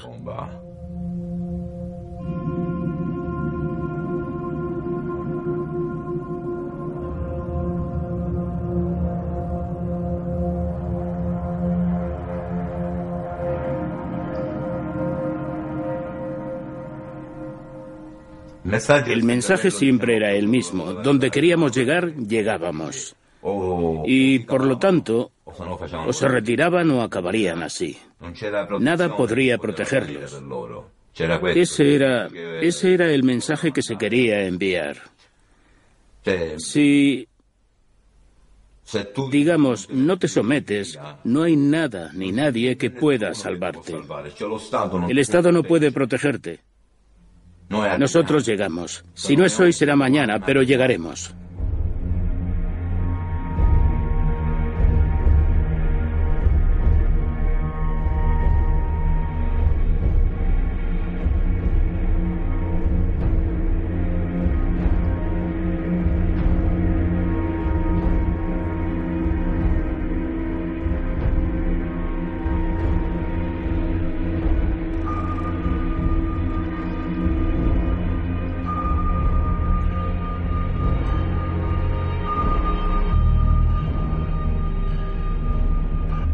Durante el funeral de Rocco Chinichi, todos los ojos estaban puestos en Falcone y Borsellino. Nacidos ambos en el popular barrio de la Calza, en Palermo, les unía una gran complicidad y a menudo se los veía juntos. Vimos a Giovanni Falcone durante una audición testificar que Kinichi y él mismo se sentían amenazados, aunque no tenían datos concretos. Por aquel entonces, para ellos, la mafia era todavía algo muy gris. Sería un mafioso siciliano, conocido traficante de drogas, Tommaso Busetta, quien levantaría el velo. Había sido arrestado en Brasil y extraditado. Lo vimos en televisión, bajando la escalerilla del avión a su llegada a Roma, con las manos cubiertas por una manta para ocultar las esposas. No sabíamos entonces que el juez Falcone lo había interrogado en Río de Janeiro y había percibido el odio y el deseo de venganza que albergaba contra Toto Rina.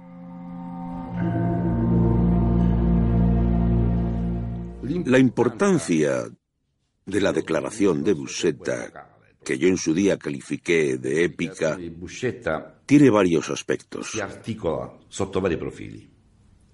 Fundamentalmente dos. El primero, obvio, es la indicación de una serie de nombres de mafiosos y de los crímenes que habían cometido.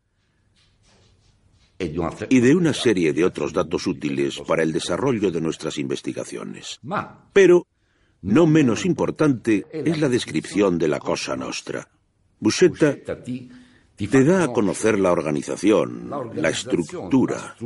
¿Quién podía imaginar que la Cosa Nostra tenía una estructura vertical, piramidal, conformada por varias familias mafiosas en cuya cima estaba la comisión o cúpula? La llaman o comisión o cúpula.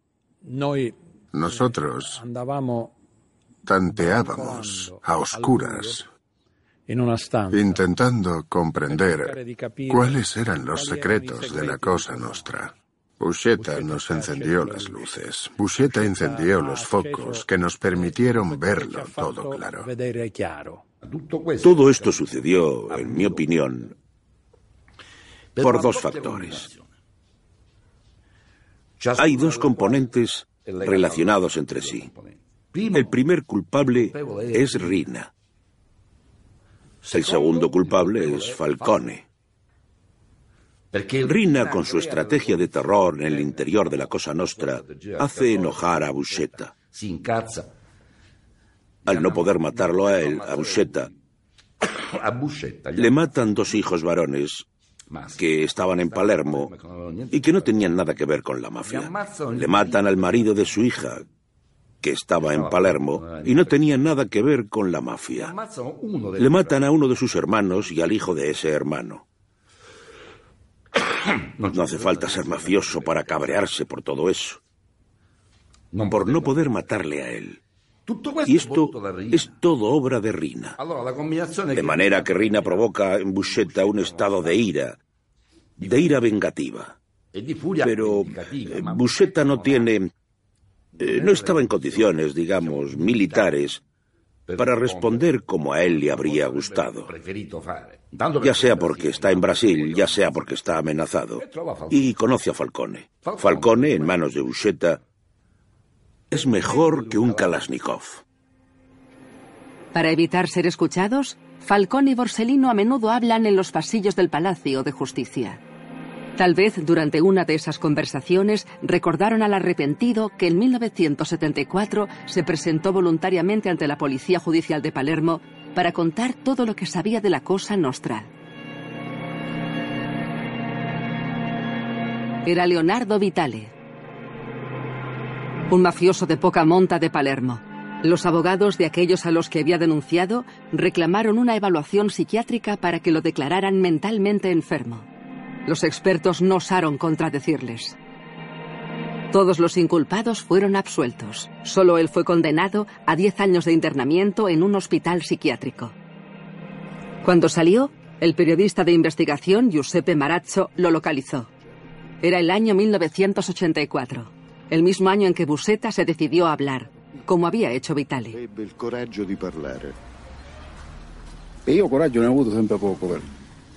Ne ha avuto poco? Sempre, perché? Perciò che lei diceva il coraggio di parlare. Io coraggio ne ho avuto sempre poco. Perché quello che disse non dimostrò coraggio? Eh? No, perché mi hanno accusato di essere pazzo, perciò... Eh, semmai può, ha potuto dimostrare pazzia. Invece non lo è lei. Mm? Lei parlò lucidamente. Quando disse com'era organizzata la mafia delle borgate, i collegamenti con la mafia centrale, voglio dire, allora lei non era pazzo, era uno che voleva parlare.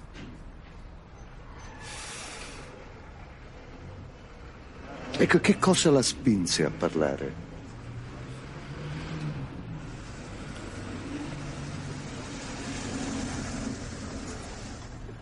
Ma in carcere lei subiva minacce? Sì. Che le facevano? Caso. La operación Busetta, llamémosla así, es decir, la obtención de sus declaraciones, la búsqueda de las confirmaciones y la emisión de las órdenes, de 365 órdenes de captura, dura más de dos meses. Nadie sabía que Busetta colaboraba. No sé cuántas otras veces en Italia habrá sucedido algo semejante. Hablo del mundo judicial italiano, que quede claro. Éramos diez los que lo sabíamos. Además de la policía, lo sabíamos solo nosotros. Y no era una noticia insignificante. No se filtró nada, ni la sospecha. Tanto es así que... ¿La prueba dónde está? Entre otras cosas, que la gran mayoría de esas órdenes de captura fueron ejecutadas porque no se lo esperaban, porque nadie, nada se había filtrado. El 29 de septiembre de 1984 se oyeron las sirenas de los coches de policía resonando por las calles de Palermo. La investigación, que había conducido a 365 órdenes de captura, era obra de un grupo de magistrados coordinados por los jueces Falcone y Borsellino. El 12 de noviembre, los primos Salvo fueron arrestados por asociación mafiosa. Las máscaras empezaban a caer. Un hombre seguía prófugo, Toto Rina. Antes de que comenzara el proceso, las actas constaban de un millón de folios. Y el auto de procesamiento, que sintetizaba todos los contenidos procesales, tenía 8.000 páginas. Había que afrontar un primer problema que normalmente en ningún proceso hay que afrontar. ¿Dónde se celebraría este proceso? Porque en el Palacio de Justicia de Palermo, que era un buen palacio de justicia, grande, imponente, diría yo, a 475 acusados, ¿dónde los metes? 300 defensores, ¿dónde los metes?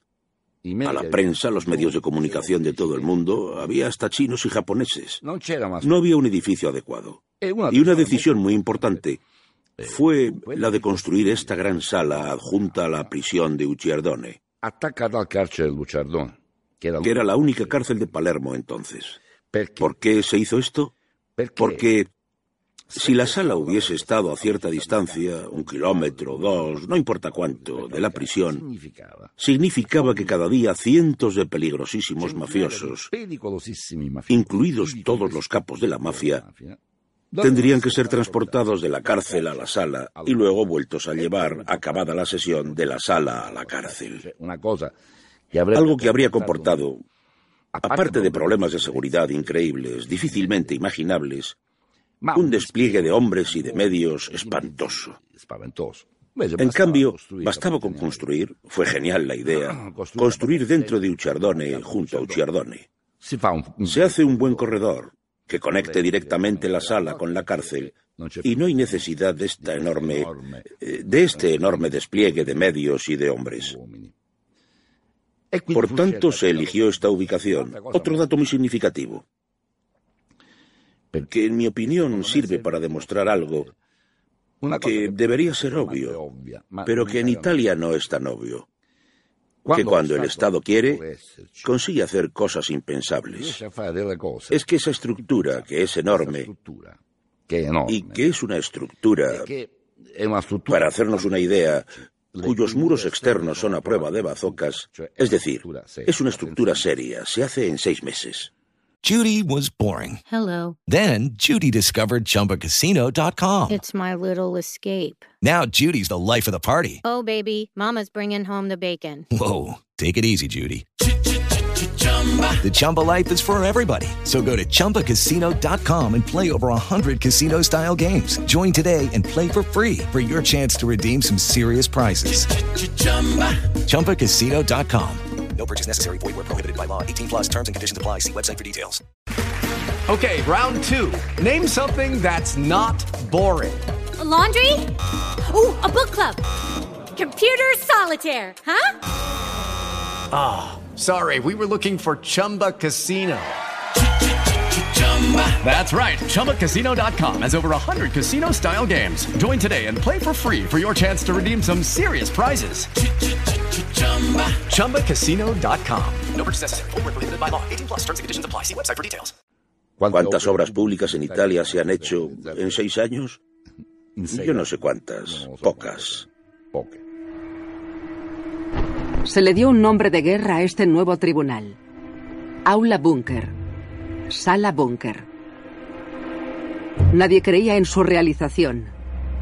Existía la convicción de que la negligencia de la administración, las maniobras de los políticos en manos de la Cosa Nostra y los actos de sabotaje que la mafia sin duda llevaría a cabo impedirían su construcción.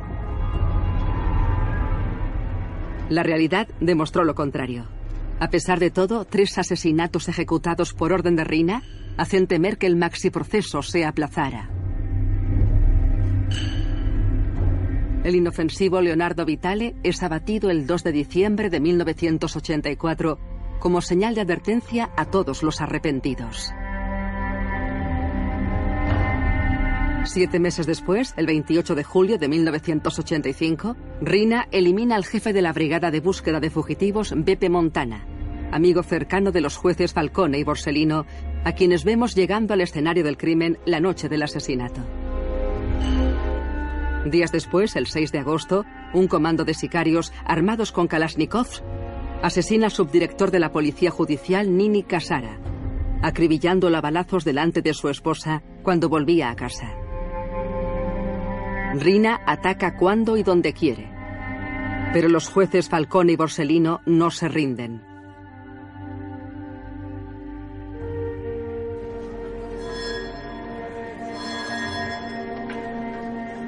La Corte. El 10 de febrero de 1986, en la sala Bunker, se abre el histórico primer maxi proceso a la mafia. Los periodistas habían comenzado a preparar el terreno con una serie de artículos sobre los imputados, sobre la historia del proceso, sobre el contenido del auto de procesamiento, y también sobre este edificio, sobre esta nave espacial, como fue bautizada, que albergaría, no se sabía entonces por cuánto tiempo, este proceso.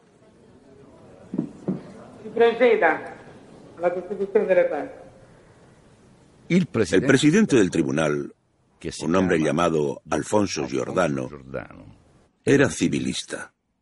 No tenía nada que ver con lo penal. Era un magistrado y debo decir también jurista, que siempre se había ocupado de lo civil. ¿Por qué se elige a Giordano? Giordano. Porque todos aquellos que eran candidatos, digamos, a presidir este tribunal, que eran magistrados que se ocupaban de lo penal, todos encontraron el modo de evitar asumir el encargo. Hablo de colegas, no voy a dar nombres.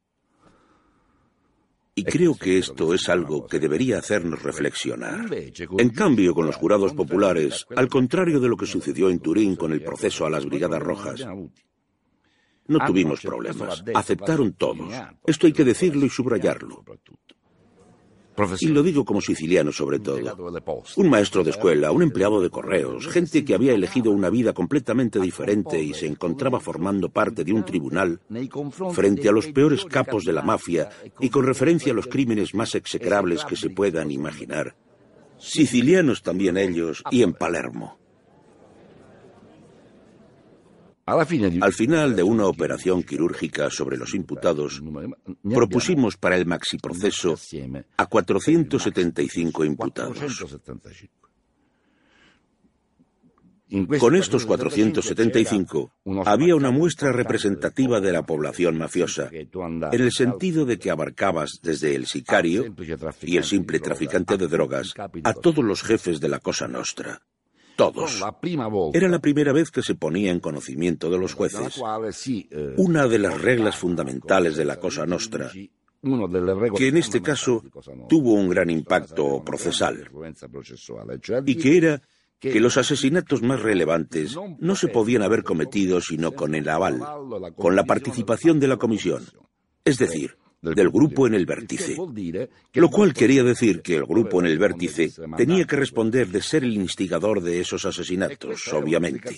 Y esta fue la aplicación de grandes consecuencias, de gran significación procesal, del conocimiento de la Cosa Nostra, que gracias a los colaboradores de la justicia y a Buscetta en particular habíamos adquirido. Los juristas, los periodistas, se hallaban divididos sobre el teorema Buscetta. ¿Qué era el teorema Buscetta? La tesis de que no se podía ejecutar una acción criminal desde un crimen hasta un trato, hasta una extorsión, si no se informaba a los capos, que se convertían, por tanto, en corresponsables.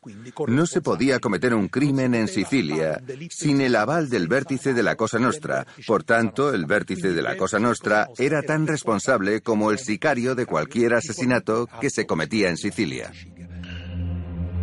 Al inicio de cada sesión, se podía ver a los imputados en sus celdas.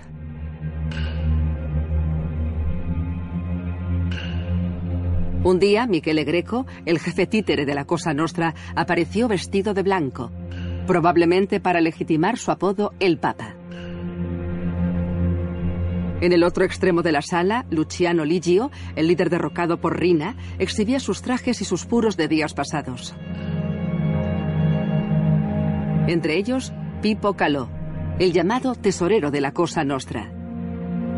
Principal imputado y ausente, Toto Rina, que llevaba fugado 17 años. No todas las sesiones fueron iguales, está claro. Cuando en abril testificó Tommaso Buscetta, hubo pleno en la sala.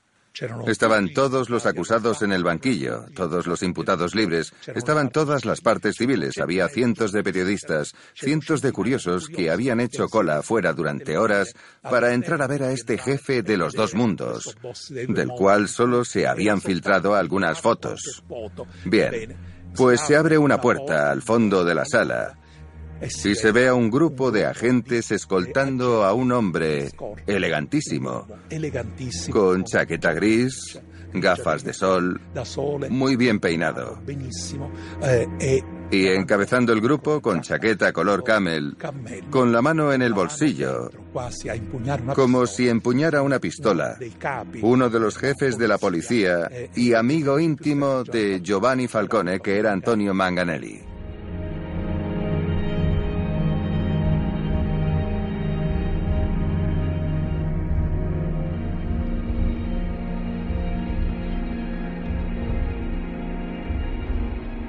La primera confrontación fue con Caló. Y será la única. Porque Buscetta lo masacra a Caló. Fue algo vergonzoso. Y se alcanza el punto álgico. Porque Buscetta además tenía una gran capacidad escénica. Se desenvolvía bien, aparecía muy seguro de sí mismo, muy comedido y muy creíble. Y en cierto momento, mirándolo fijamente a los ojos, le recuerda que había matado a jóvenes que de niños se habían sentado en su regazo, que eran sus hijos, los hijos de Buscetta.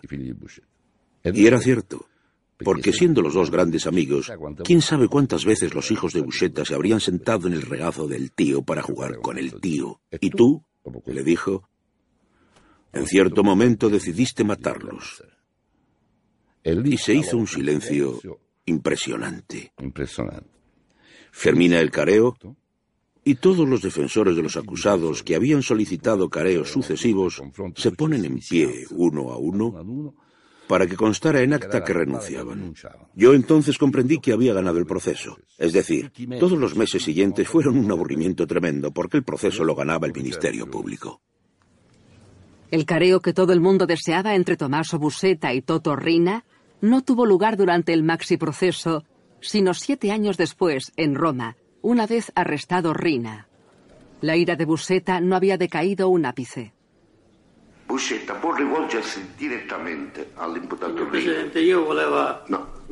Posso chiedere? Dica. Io rifiuto il confronto con... Già l'ha detto. Lei aveva chiesto il confronto con tutte le persone. Aveva chiesto, ora ho letto queste cose, signor giudice, non voglio fare più confronti con questo signore. Senta, lei ha detto io non voglio essere sottoposta a confronto con Buscetta perché non è della mia statura, è uno che ha troppe amanti. Ma lei che cosa ne sa? Non ho detto amante, ho detto anche tante mogli. To- to- tante mogli, tante donne, vabbè. E io posso dire... E che ne sa lei? Io posso dire che l'ho letto eh, nei giornali perché tutte le riviste Ah. e tutti i giornali le portano. Poi, signor Presidente, come mio nonno, per fatto di mio nonno, che io quando mi riferisco di moralità parlo della mia famiglia. Mio nonno è rimasto vedovo a 40 anni e aveva cinque figli con papà e non ha cercato più moglie, non ha sposato. E mia madre è rimasta vedova a 36 anni, quindi noi viviamo lì, nel nostro paese di correttezza morale. Se lui non vuole parlare con me, io a voi devo farvi conoscere chi è costui, perché lui parla di moralità con me per le donne. Però io vorrei sapere da voi tutti e da lui stesso con quanto coraggio lui può dire a me di moralità quando è l'artefice della fine dei miei cari. Questo individuo può parlare di moralità quando ha ucciso tanta gente innocente. Lui parla di moralità a me. Dov'è la sua moralità? Rina, la faccia vedere, la faccia conoscere. Dov'è la tua moralità? Moralità. Io, io, io ci domanderei, ma no, lasciamo perdere, lasciamo, vai. Non lasciamo perdere.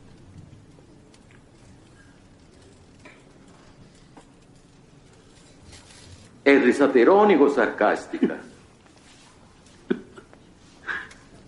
Rina, lei può non rispondere, però se si diverte o partecipa alla corte perché si diverte o non si diverte. Non commento.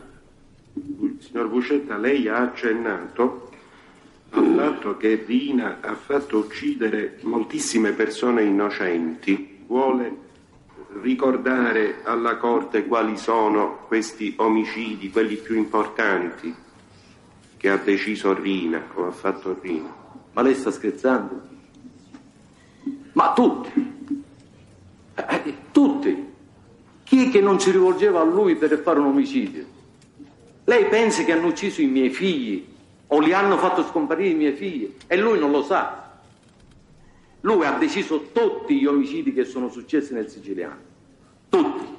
Lui era il vero capo della commissione. Era lui che decideva.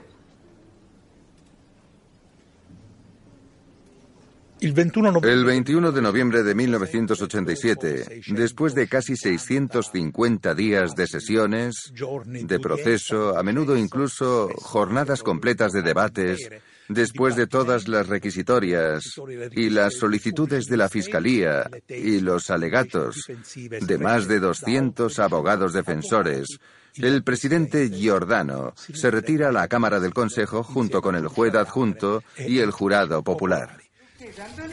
Antes de que el tribunal se retirara a deliberar, el Papa de la Cosa Nostra pide la palabra para hacer una declaración típicamente mafiosa. Dunque, forse c'è Greco che vuole parlare. Cella 19. Io desidero fare un augurio. Io vi auguro la pace, signor Presidente. A tutti voi io auguro la pace. La serenità è la base fondamentale per giudicare. Non sono parole mie, sono parole del nostro Signore, che lo raccomandò a Mosè quando deve giudicare che ci sia la massima serenità, che è la base fondamentale. E vi auguro ancora, signor Presidente, che questa pace vi accompagnerà nel resto della vostra vita, oltre a questa occasione, vi accompagna nel resto della vostra vita. Questo io volevo dire, signor Presidente.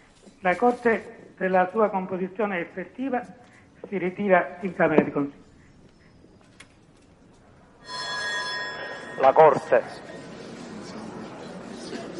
El tribunal deliberó a puerta cerrada durante un mes entero. El presidente Alfonso Giordano portaba barba cuando reapareció finalmente para anunciar el veredicto. Nome del popolo italiano.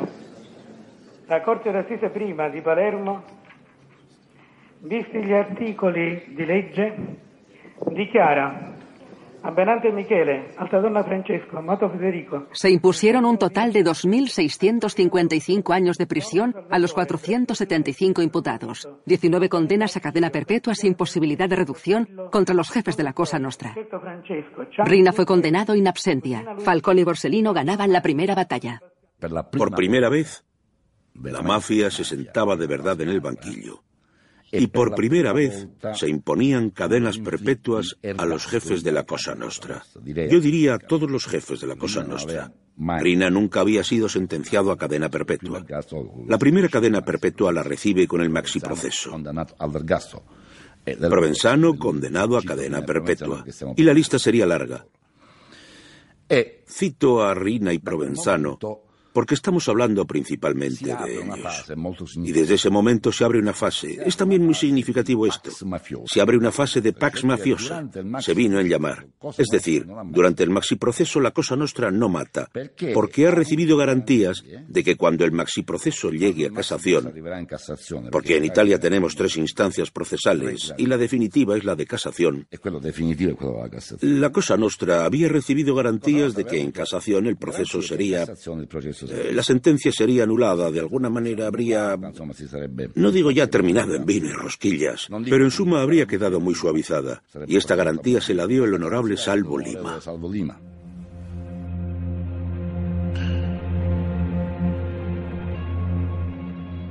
Rina esperaba librarse del maxiproceso porque se había construido una casa en Corleone. Pensaba pasar su vejez en Corleone.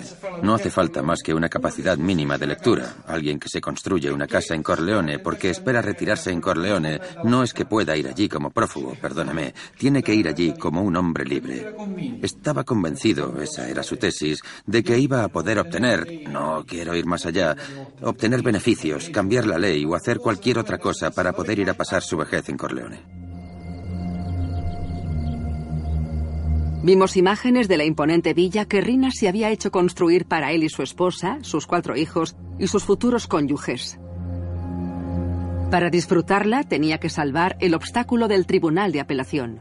Como advertencia, ordena asesinar al magistrado que había aceptado presidirlo, el juez Alfonso Saeta y su hijo Estéfano, que lo acompaña. En vano. La cadena perpetua de Rina se confirma en apelación. Del Tribunal de Apelación, en Palermo, el proceso pasa a Roma, a casación. Ante lo cual nosotros, los mafiosos, estábamos tranquilos porque en Roma, en casación, estaba Corrado Carnevale, que llevaba todos los procesos contra la mafia. No es que llevara uno sí y otro no, los llevaba todos. Había montado Carnevale un sistema por el cual todos los procesos contra la mafia se los agenciaba él, y sistemáticamente anulaba todas las sentencias. No había peligro de que alguno lo condenara, siempre encontraba alguna pega. Y cuando más importantes eran los mafiosos, con mayor facilidad resultaban absueltos. Pero ocurre que estas cosas las sabe también Giovanni Falcone. Y Giovanni Falcone estudia cómo evitar que todos los procesos contra la mafia vayan a parar a Corrado Carnevale. Falcone Judy was boring. Hello. Then Judy discovered ChumbaCasino.com. It's my little escape. Now Judy's the life of the party. Oh, baby, Mama's bringing home the bacon. Whoa, take it easy, Judy. The Chumba life is for everybody. So go to ChumbaCasino.com and play over 100 casino style games. Join today and play for free for your chance to redeem some serious prizes. ChumbaCasino.com. No purchase necessary. Void where prohibited by law. 18 plus terms and conditions apply. See website for details. With the Lucky Land slots, you can get lucky just about anywhere. This is your captain speaking. Uh, we've got clear runway and the weather's fine, but we're just going to circle up here a while and uh, get lucky. No, no, nothing like that. It's just these cash prizes add up quick. So I suggest you sit back, keep your tray table upright, and start getting lucky. Play for free at LuckyLandSlots.com. Are you feeling lucky? No purchase necessary. Void where prohibited by law. 18 plus terms and conditions apply. See website for details. El 1 de marzo del 91 asume el cargo. Había sido nombrado director general de Asuntos Penales del Ministerio de Justicia en Roma. Director general de Asuntos Penales. ¿Y qué hace Falcone? Se inventa un cambio organizativo por el cual los presidentes de las diversas secciones del Tribunal de Casación estarían sujetos a rotación, es decir, periódicamente cambiaban. Ya no siempre el mismo presidente en cada sección, sino rotación de presidentes. Esta rotación, ¿qué implica?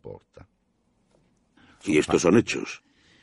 Implica que, mira por dónde, en la audiencia del 30 de enero del 92, audiencia en la que se iba a tratar el maxi proceso, la rotación no preveía la presidencia de Corrado Carnevale, el matasentencias, sino la presidencia de otro magistrado, el juez Arnaldo Valente.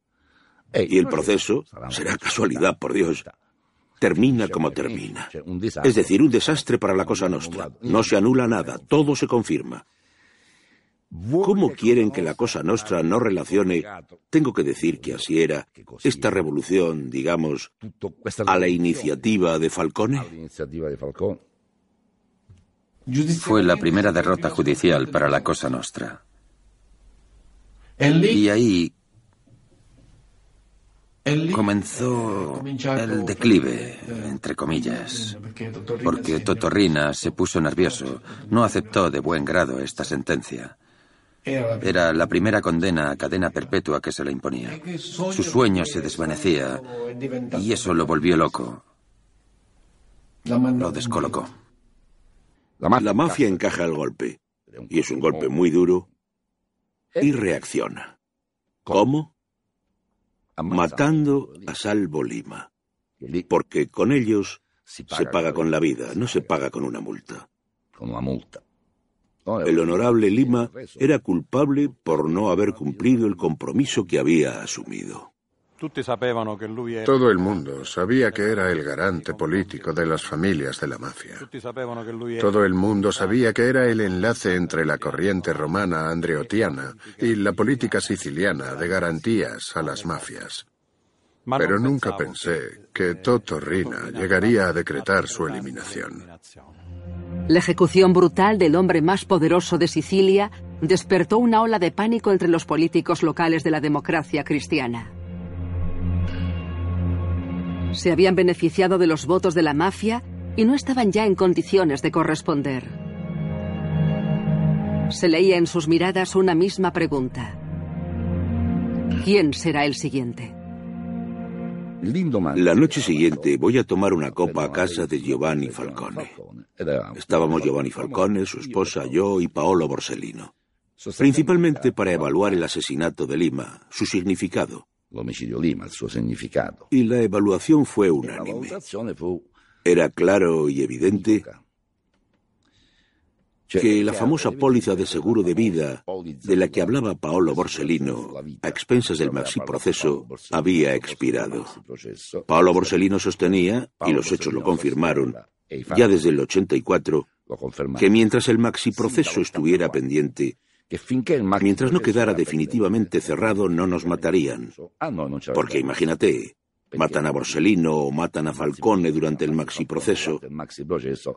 Desde la óptica mafiosa era, como decir, muy fácil pensar que la sentencia sería entonces mucho más dura. De manera que Paolo tenía esa intuición acertadísima. Mientras exista el maxi proceso, podemos estar tranquilos.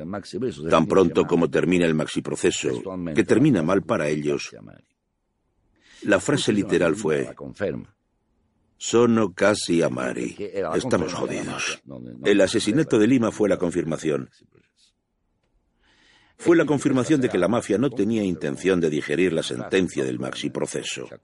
Y la velada concluyó con una frase de Falcone, que nos acompañó hasta la puerta y dijo, la verdad es que a partir de este momento puede pasar de todo.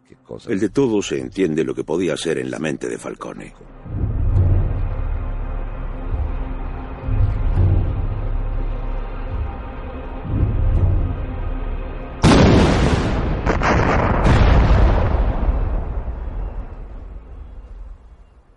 Qui c'era l'autostrada.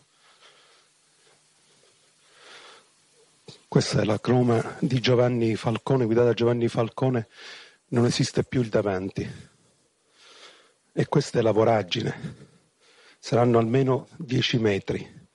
Tutta la sete autostradale è stata distrutta, non esiste nemmeno più la barriera laterale. Se utilizó un colector de drenaje, un canal de drenaje del agua de lluvia, que pasaba por debajo de la autovía. Utilizaron un carrito de la compra, quizá, o hay quien dijo una tabla de skateboard, sobre lo que habrían cargado unos tambores llenos de TNT, cerca de 400 kilos de TNT, con un detonador que habrían accionado desde lejos. Y por una fracción de segundo, no cogieron de lleno el coche de Falcone.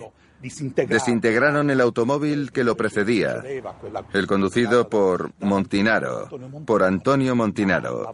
Pero el socavón, la explosión, la onda expansiva destrozó el automóvil de Giovanni Falcone, la parte del morro, y lanzó despedidos a Francesca y Giovanni contra el parabrisas matándolos.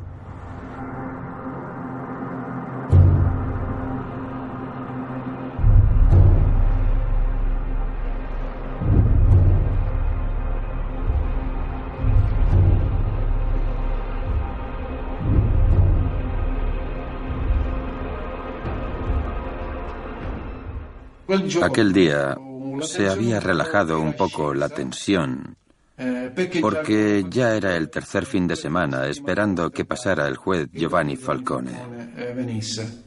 El primer aviso para poner en marcha este proyecto de muerte nos llegó de Domenico Ganci, que había visto salir del edificio donde vivía el juez Falcone había visto partir la comitiva de coches escolta para ir a buscar al juez Giovanni Falcone al aeropuerto. Nosotros, en ese punto, Joe, Batalla, Piondino y yo nos dirigimos a la colina para prepararnos. La barbera, que tenía que apostarse a controlar la velocidad del coche, antes de eso, va al túnel a conectar, porque todavía estaban desconectados. Va a conectar el detonador y el receptor. Y a partir de ese momento todo queda en mis manos, en las mías y en las de Joe. Joe, cuando ve llegar el coche a la altura del frigorífico, cuando Joe me dice, ahora, yo estoy bloqueado, estoy completamente paralizado. Era como si le hablaran a una pared. Por segunda vez me dice, ahora, levantando un poco el tono de voz, y yo sigo inmóvil, como si alguien me estuviera sujetando el dedo. No era un botón, era un interruptor. La tercera vez que Joe me dice, ahora, a pesar de ese tercer aviso, con un tono de voz aún más fuerte, aún me resisto, pero en un momento dado, como por instinto, acciono el interruptor. Veo claramente que no es una explosión limpia, sino que se produce como un efecto dominó por la acción del explosivo. Oigo que los escombros que han saltado por el aire caen al suelo y empiezan a sonar toda una serie de alarmas en las cercanías y regresamos a Palermo. Me acuerdo como si fuera hoy. Ponemos las noticias y leo, como se dice, la tira de abajo, donde se daba la noticia de que el juez Giovanni Falcone había muerto.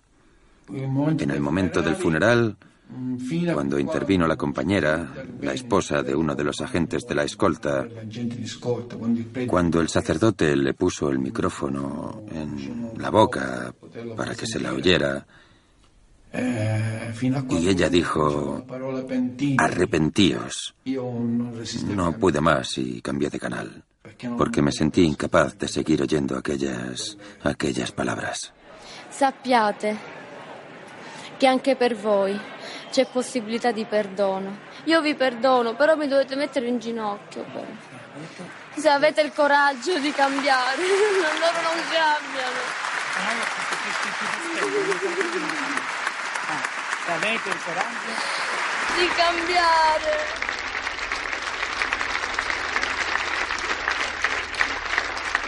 Llovía en Palermo el día del funeral. Cuando el ataúd de Giovanni Falcone apareció cubierto con su toga roja de magistrado, comenzaron los cánticos clamando su nombre de pila, Giovanni, y las manos se alzaron para aplaudirlo como si estuviera allí, vivo, entre todos nosotros. Amábamos a este hombre. Su muerte hizo ese sentimiento visible. Cuando los políticos y funcionarios salieron de la iglesia de San Domenico con aire compungido, los más jóvenes no pudimos contenernos y los llamamos payasos. Por aquellos días, y estos son datos contrastados, dos oficiales de los carabinieri se ponen en contacto con Vito Ciancimino. Se ponen en contacto con Vito Ciancimino porque Ciancimino, indudablemente, estaba muy ligado sobre todo a los Corleonesi, a Rina y Provenzano y por tanto a la Cosa nuestra. Y básicamente esto es lo que se ha venido en llamar la negociación. Es un término sobre el que también se podría debatir, pero en suma nos vale para entendernos, para entender lo que la mafia exigía, para detener las masacres, resumiendo. El temor, fundado, era que después del asesinato de Salvo Lima en marzo del 92 y después del terrible asesinato de Falcón y su esposa y tres muchachos de su escolta, esta estrategia pudiera continuar. Rina, con la masacre de Capazzi, hecha de esa manera tan espectacular, tiene dos propósitos. Tiene dos motivos. Uno es eliminar a su peor enemigo, y eso lo consigue porque le hace volar por los aires. El segundo es meter miedo a cualquier tipo de institución. Es decir, da rienda suelta, da propaganda a la fuerza militar que tiene. Entonces rellena un papel que es, en dialecto siciliano, Es una petición a la que no puedes decirme que no. Si quieres que no te combata, tienes que aceptar todas estas cosas. Entre las peticiones había una relativa a la revisión del maxiproceso. Pero debo decir que era una petición absolutamente ilusoria, porque el poder político no puede ordenar la revisión de un juicio. El problema que se planteó entonces y que se juzgaba era, ¿es ético tratar con los asesinos? ¿Es ético tratar con mafiosos? ¿Podrá algún día darnos algún beneficio que valga la pena eh, el exponernos a colaborar con ellos? Vuelvo a ver, tiempo después, a Rina y lo encuentro cabreado, negro, como una hiena, porque las peticiones habían sido rechazadas, ya que eran exorbitantes. Y sinceramente cuesta creer que nadie pudiera aceptar algo semejante, especialmente con... Y aquí cierro el tema, el juez Borsellino todavía vivo.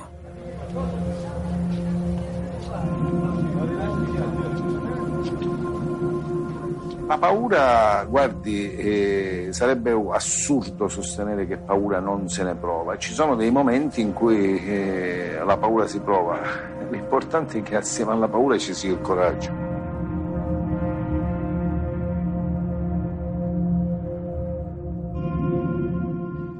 Io penso que la apertura de estas, llamémoslas negociaciones, aceleró el asesinato de Borsellino. Porque eh, la Cosa Nostra, en un momento dado, consideró necesario aumentar su poder de negociación, dando al Estado otro golpe. Immagini agghiaccianti. La mafia ha assassinato Paolo Borsellino, diventato il nemico numero uno della criminalità organizzata dopo la strage di Capaci e la morte di Giovanni Falcone. Questa volta forse più che di strage sembra si debba parlare di ecatombe. Una scena apocalittica.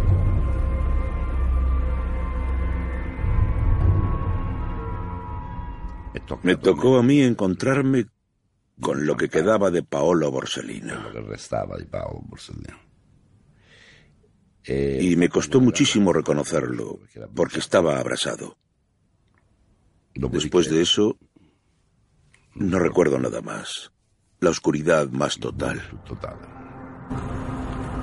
Estábamos viendo las imágenes del atentado de Vía D'Amelio en la televisión cuando el jefe de Falcone y Borsellino, el honesto y juez magistrado antimafia, magistrado Antonino Caponeto, apareció en la pantalla.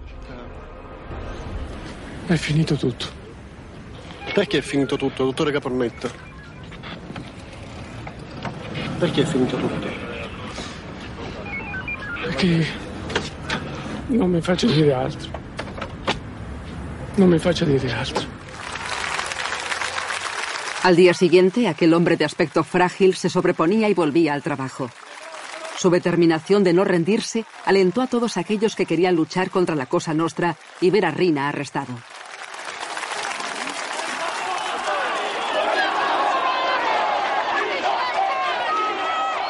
En los funerales de los cinco miembros de la escolta policial de Paolo Borsellino, la gente quería entrar en la catedral para honrar a los muertos y expresar su ira hacia los representantes del Estado llegados de Roma, a los que juzgaban cómplices de Rina debido a su inacción.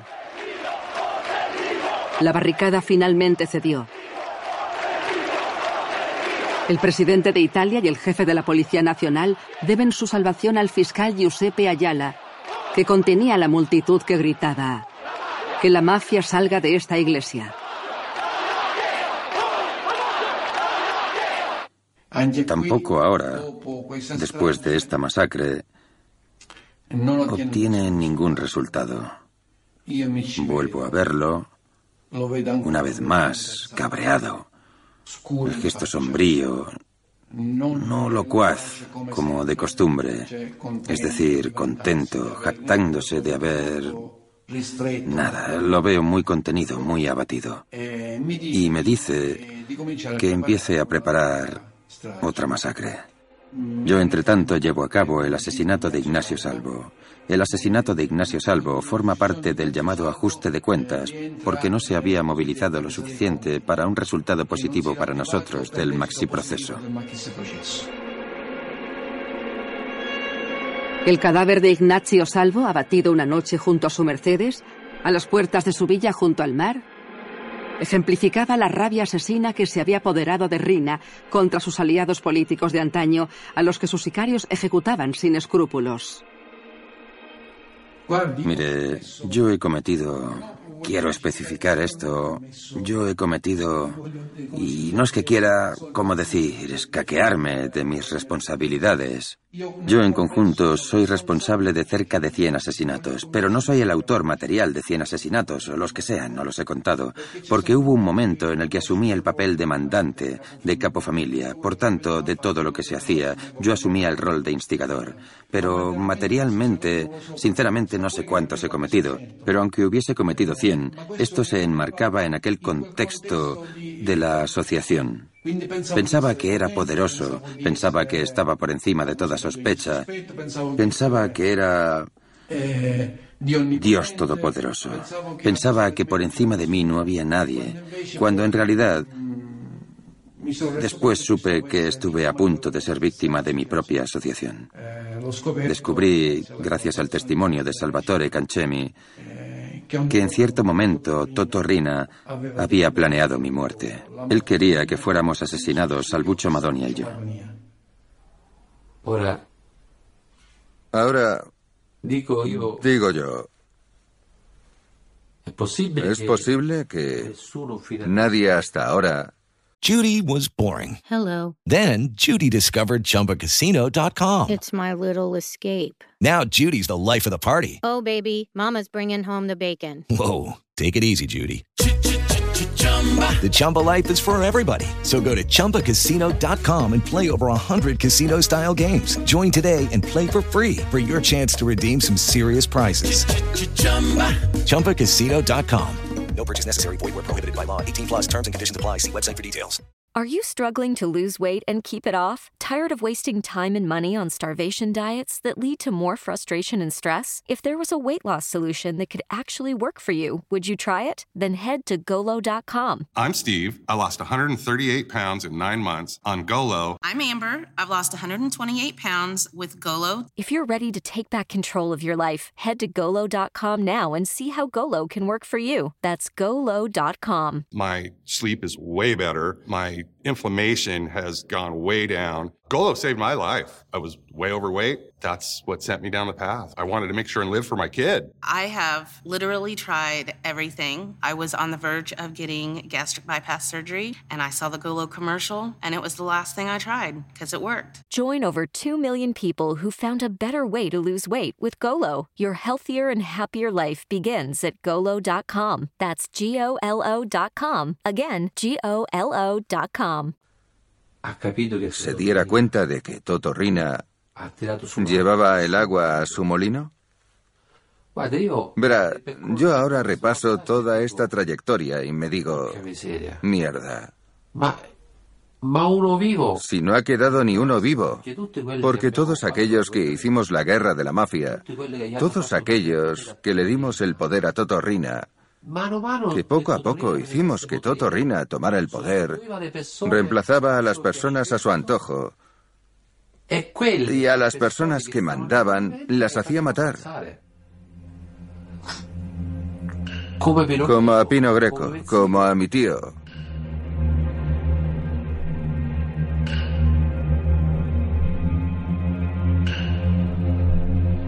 ¿Qué sucede? Que en un momento dado Giuseppe Greco muestra carácter frente a Toto Rina. Es un rival, entre comillas, en el sentido de que tiene el mismo comportamiento que Toto Rina. Y Rina, en cuanto se daba cuenta de que alguien se le estaba yendo de las manos, que ya no podía dominarlo, aprovechaba cualquier acusación que se hubiera hecho contra él para matarlo.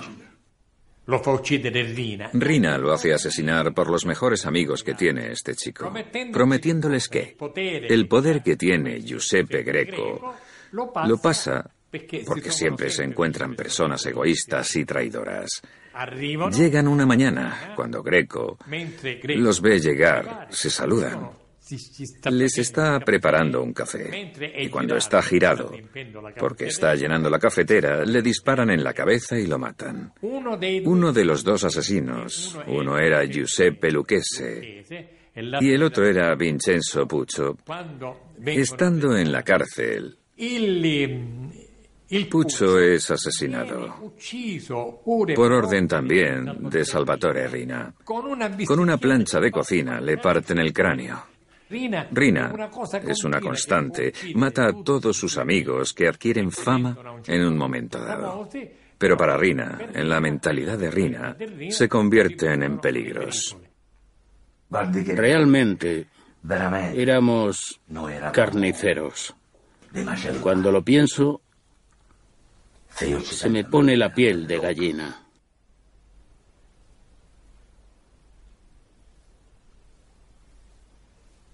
Y todo esto se ha hecho por Totorrina. Es algo impresionante. En nombre de la Cosa Nostra he hecho muchas cosas. He cometido muchas, muchas brutalidades. Y entre esas brutalidades están los asesinatos de dos de los hermanos de mi padre. No pude impedirlo, porque una vez que decidieron que Vincenzo Anselmo debía morir y que más que nada fue un teatro lo que hicieron con mi tío, porque no es cierto nada de lo que dijeron, que se había querido tirar a una mujer, a una muchacha, porque solo así lo podían, solo montando un teatro, pero no pude salvarlo. Intenté, cuando me enteré, intenté entrevistarme con Toto Rina, pero no quiso recibirme en aquella ocasión concreta. Intenté dispararle, Dije, le disparo yo, pero se prohibió también dispararle, porque el cuerpo tenía que desaparecer. Tenían que llevárselo y hacerlo desaparecer, porque no querían, porque yo sabía lo que era morir estrangulado y morir de un disparo. Cien mil veces mejor morir de un disparo que morir estrangulado. Porque con un disparo de pistola mueres en tres segundos. En cambio, con una cuerda al cuello lleva su tiempo y es horrible. Horrible, horrible, horrible. Posteriormente, después de la desaparición, el hermano se entera de que su hermano ha desaparecido. Otro de los hermanos, mi tío menor, Salvatore. Mi tío mayor muere en octubre. Y a principios de noviembre nos llega la noticia. A mí, a mí personalmente me dan la noticia de que mi tío está colaborando con la policía, con los carabinieri. Y me preguntan, ¿qué se merece? La muerte. Ya voy yo, no os preocupéis, consideradlo hecho. Subí a la casa y delante de su esposa y sus hijos le disparé y me fui. Ya cuando, te reclutan te lo dicen. Lo primero es la cosa nostra y después la familia de sangre. Lo primero es la cosa nostra. Es como un lavado de cerebro. Primero es la cosa nostra y luego todo lo demás. No podía ponerme en contra de Totorrina. Totorrina era Dios en la tierra. Eso era Totorrina en Palermo. Y el que se oponía a él estaba perdido, estaba acabado. En este clima de terror, un hombre teme por su vida. Se llama Baldassare Di Maggio. Rina lo ha nombrado regente de un pequeño pueblo cercano a Corleone. Temiendo por su vida, abandona Sicilia y se refugia en el norte de Italia. Es arrestado en Piamonte por un delito menor. Para sorpresa de los carabinieri, Di Maggio empieza a hablar. Dice que sabe cómo llegar a Rina. Solo hay que seguir a sus dos choferes. Una brigada de los carabinieri, liderada por un capitán al que apodan Último, después de seis meses de investigaciones, instalan finalmente una cámara de vigilancia frente a un bloque de apartamentos. Baldassare Di Maggio reconoce primero a la esposa de Rina. Y posteriormente, el 15 de enero de 1993, al propio Toto Rina.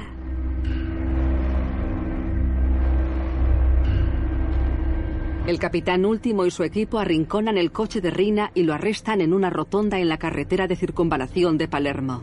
Esto sucede después de llevar 24 años fugado. Ese día teníamos que vernos. No toda la comisión, pero al menos las figuras más importantes y más cercanas a él. Si los carabinieri hubieran tenido un poco de paciencia para ver a dónde iba, habrían arrestado a buena parte de la Cosa Nostra, de los líderes de la Cosa Nostra. Pero esto visto en retrospectiva, me imagino que los carabinieri, después de haber visto a Toto Rina, no veían el momento de ponerle las esposas, no sabían cuál era el siguiente paso. Vimos en directo por televisión a los superiores del capitán último anunciar el histórico arresto del capo de los capos. En el extremo derecho, vestido de civil, el coronel Mario Mori, que había iniciado las negociaciones con la Cosa Nostra y supervisado la investigación que había conducido al arresto de Rina. No se le veía exultante. Lo que sucede después del arresto de Rina es realmente increíble. Todos imaginábamos que las investigaciones continuarían, obviamente, con el registro de la guarida y la búsqueda de aquellos que habían apoyado y ayudado a Salvatore Rina en su escondite dorado en este complejo residencial a las afueras de Palermo. Pero no. Inexplicablemente se elimina la videovigilancia y no se registra el escondite. En los días sucesivos, al ver que la guarida, es decir, la casa, vamos a llamarlo guarida, no era registrada, decidimos limpiarla. En el sentido de quitar la ropa, todo lo que podía, la caja fuerte, todo lo que podía relacionarse con Totorrina. Yo no vi lo que había dentro de la caja fuerte, pero al 99, no al 99, al 100% seguro, todo lo que había se lo llevó su esposa, Ninetta Bagarella.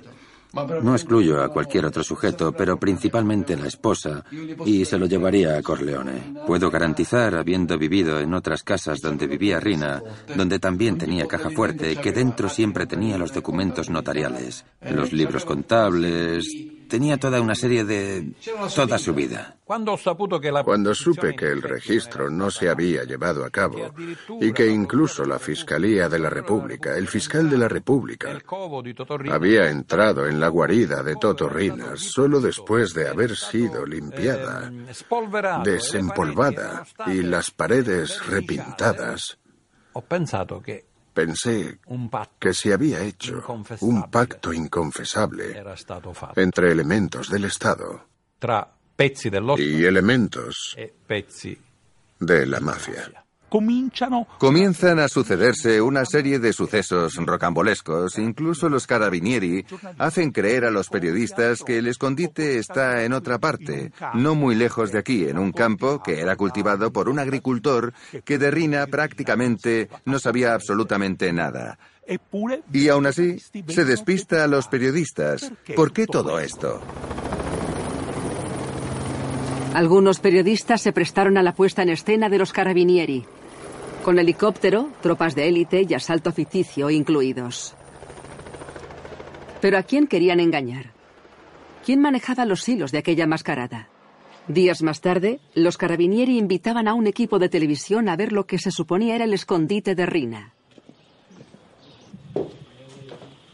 No le faltaba nada, ni el escondrijo, ni la caja fuerte de la altura de un hombre, ni las botellas de la leche de los niños, ni el escritorio del capo, y como remate, una piscina en una villa que nunca había sido de Rina.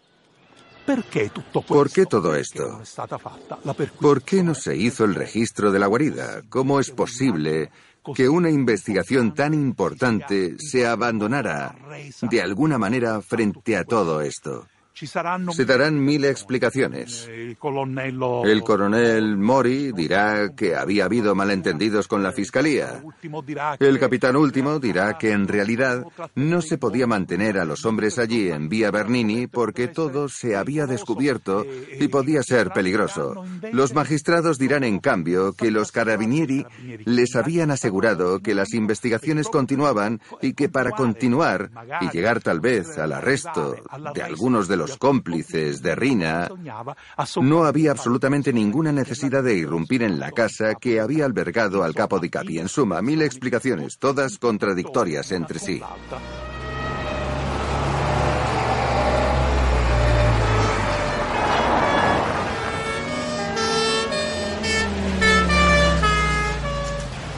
Hoy todavía quedan sombras, las dudas persisten. Rina nunca hablará de ello en los tribunales, donde será convocado para responder por los asesinatos cometidos a sus órdenes.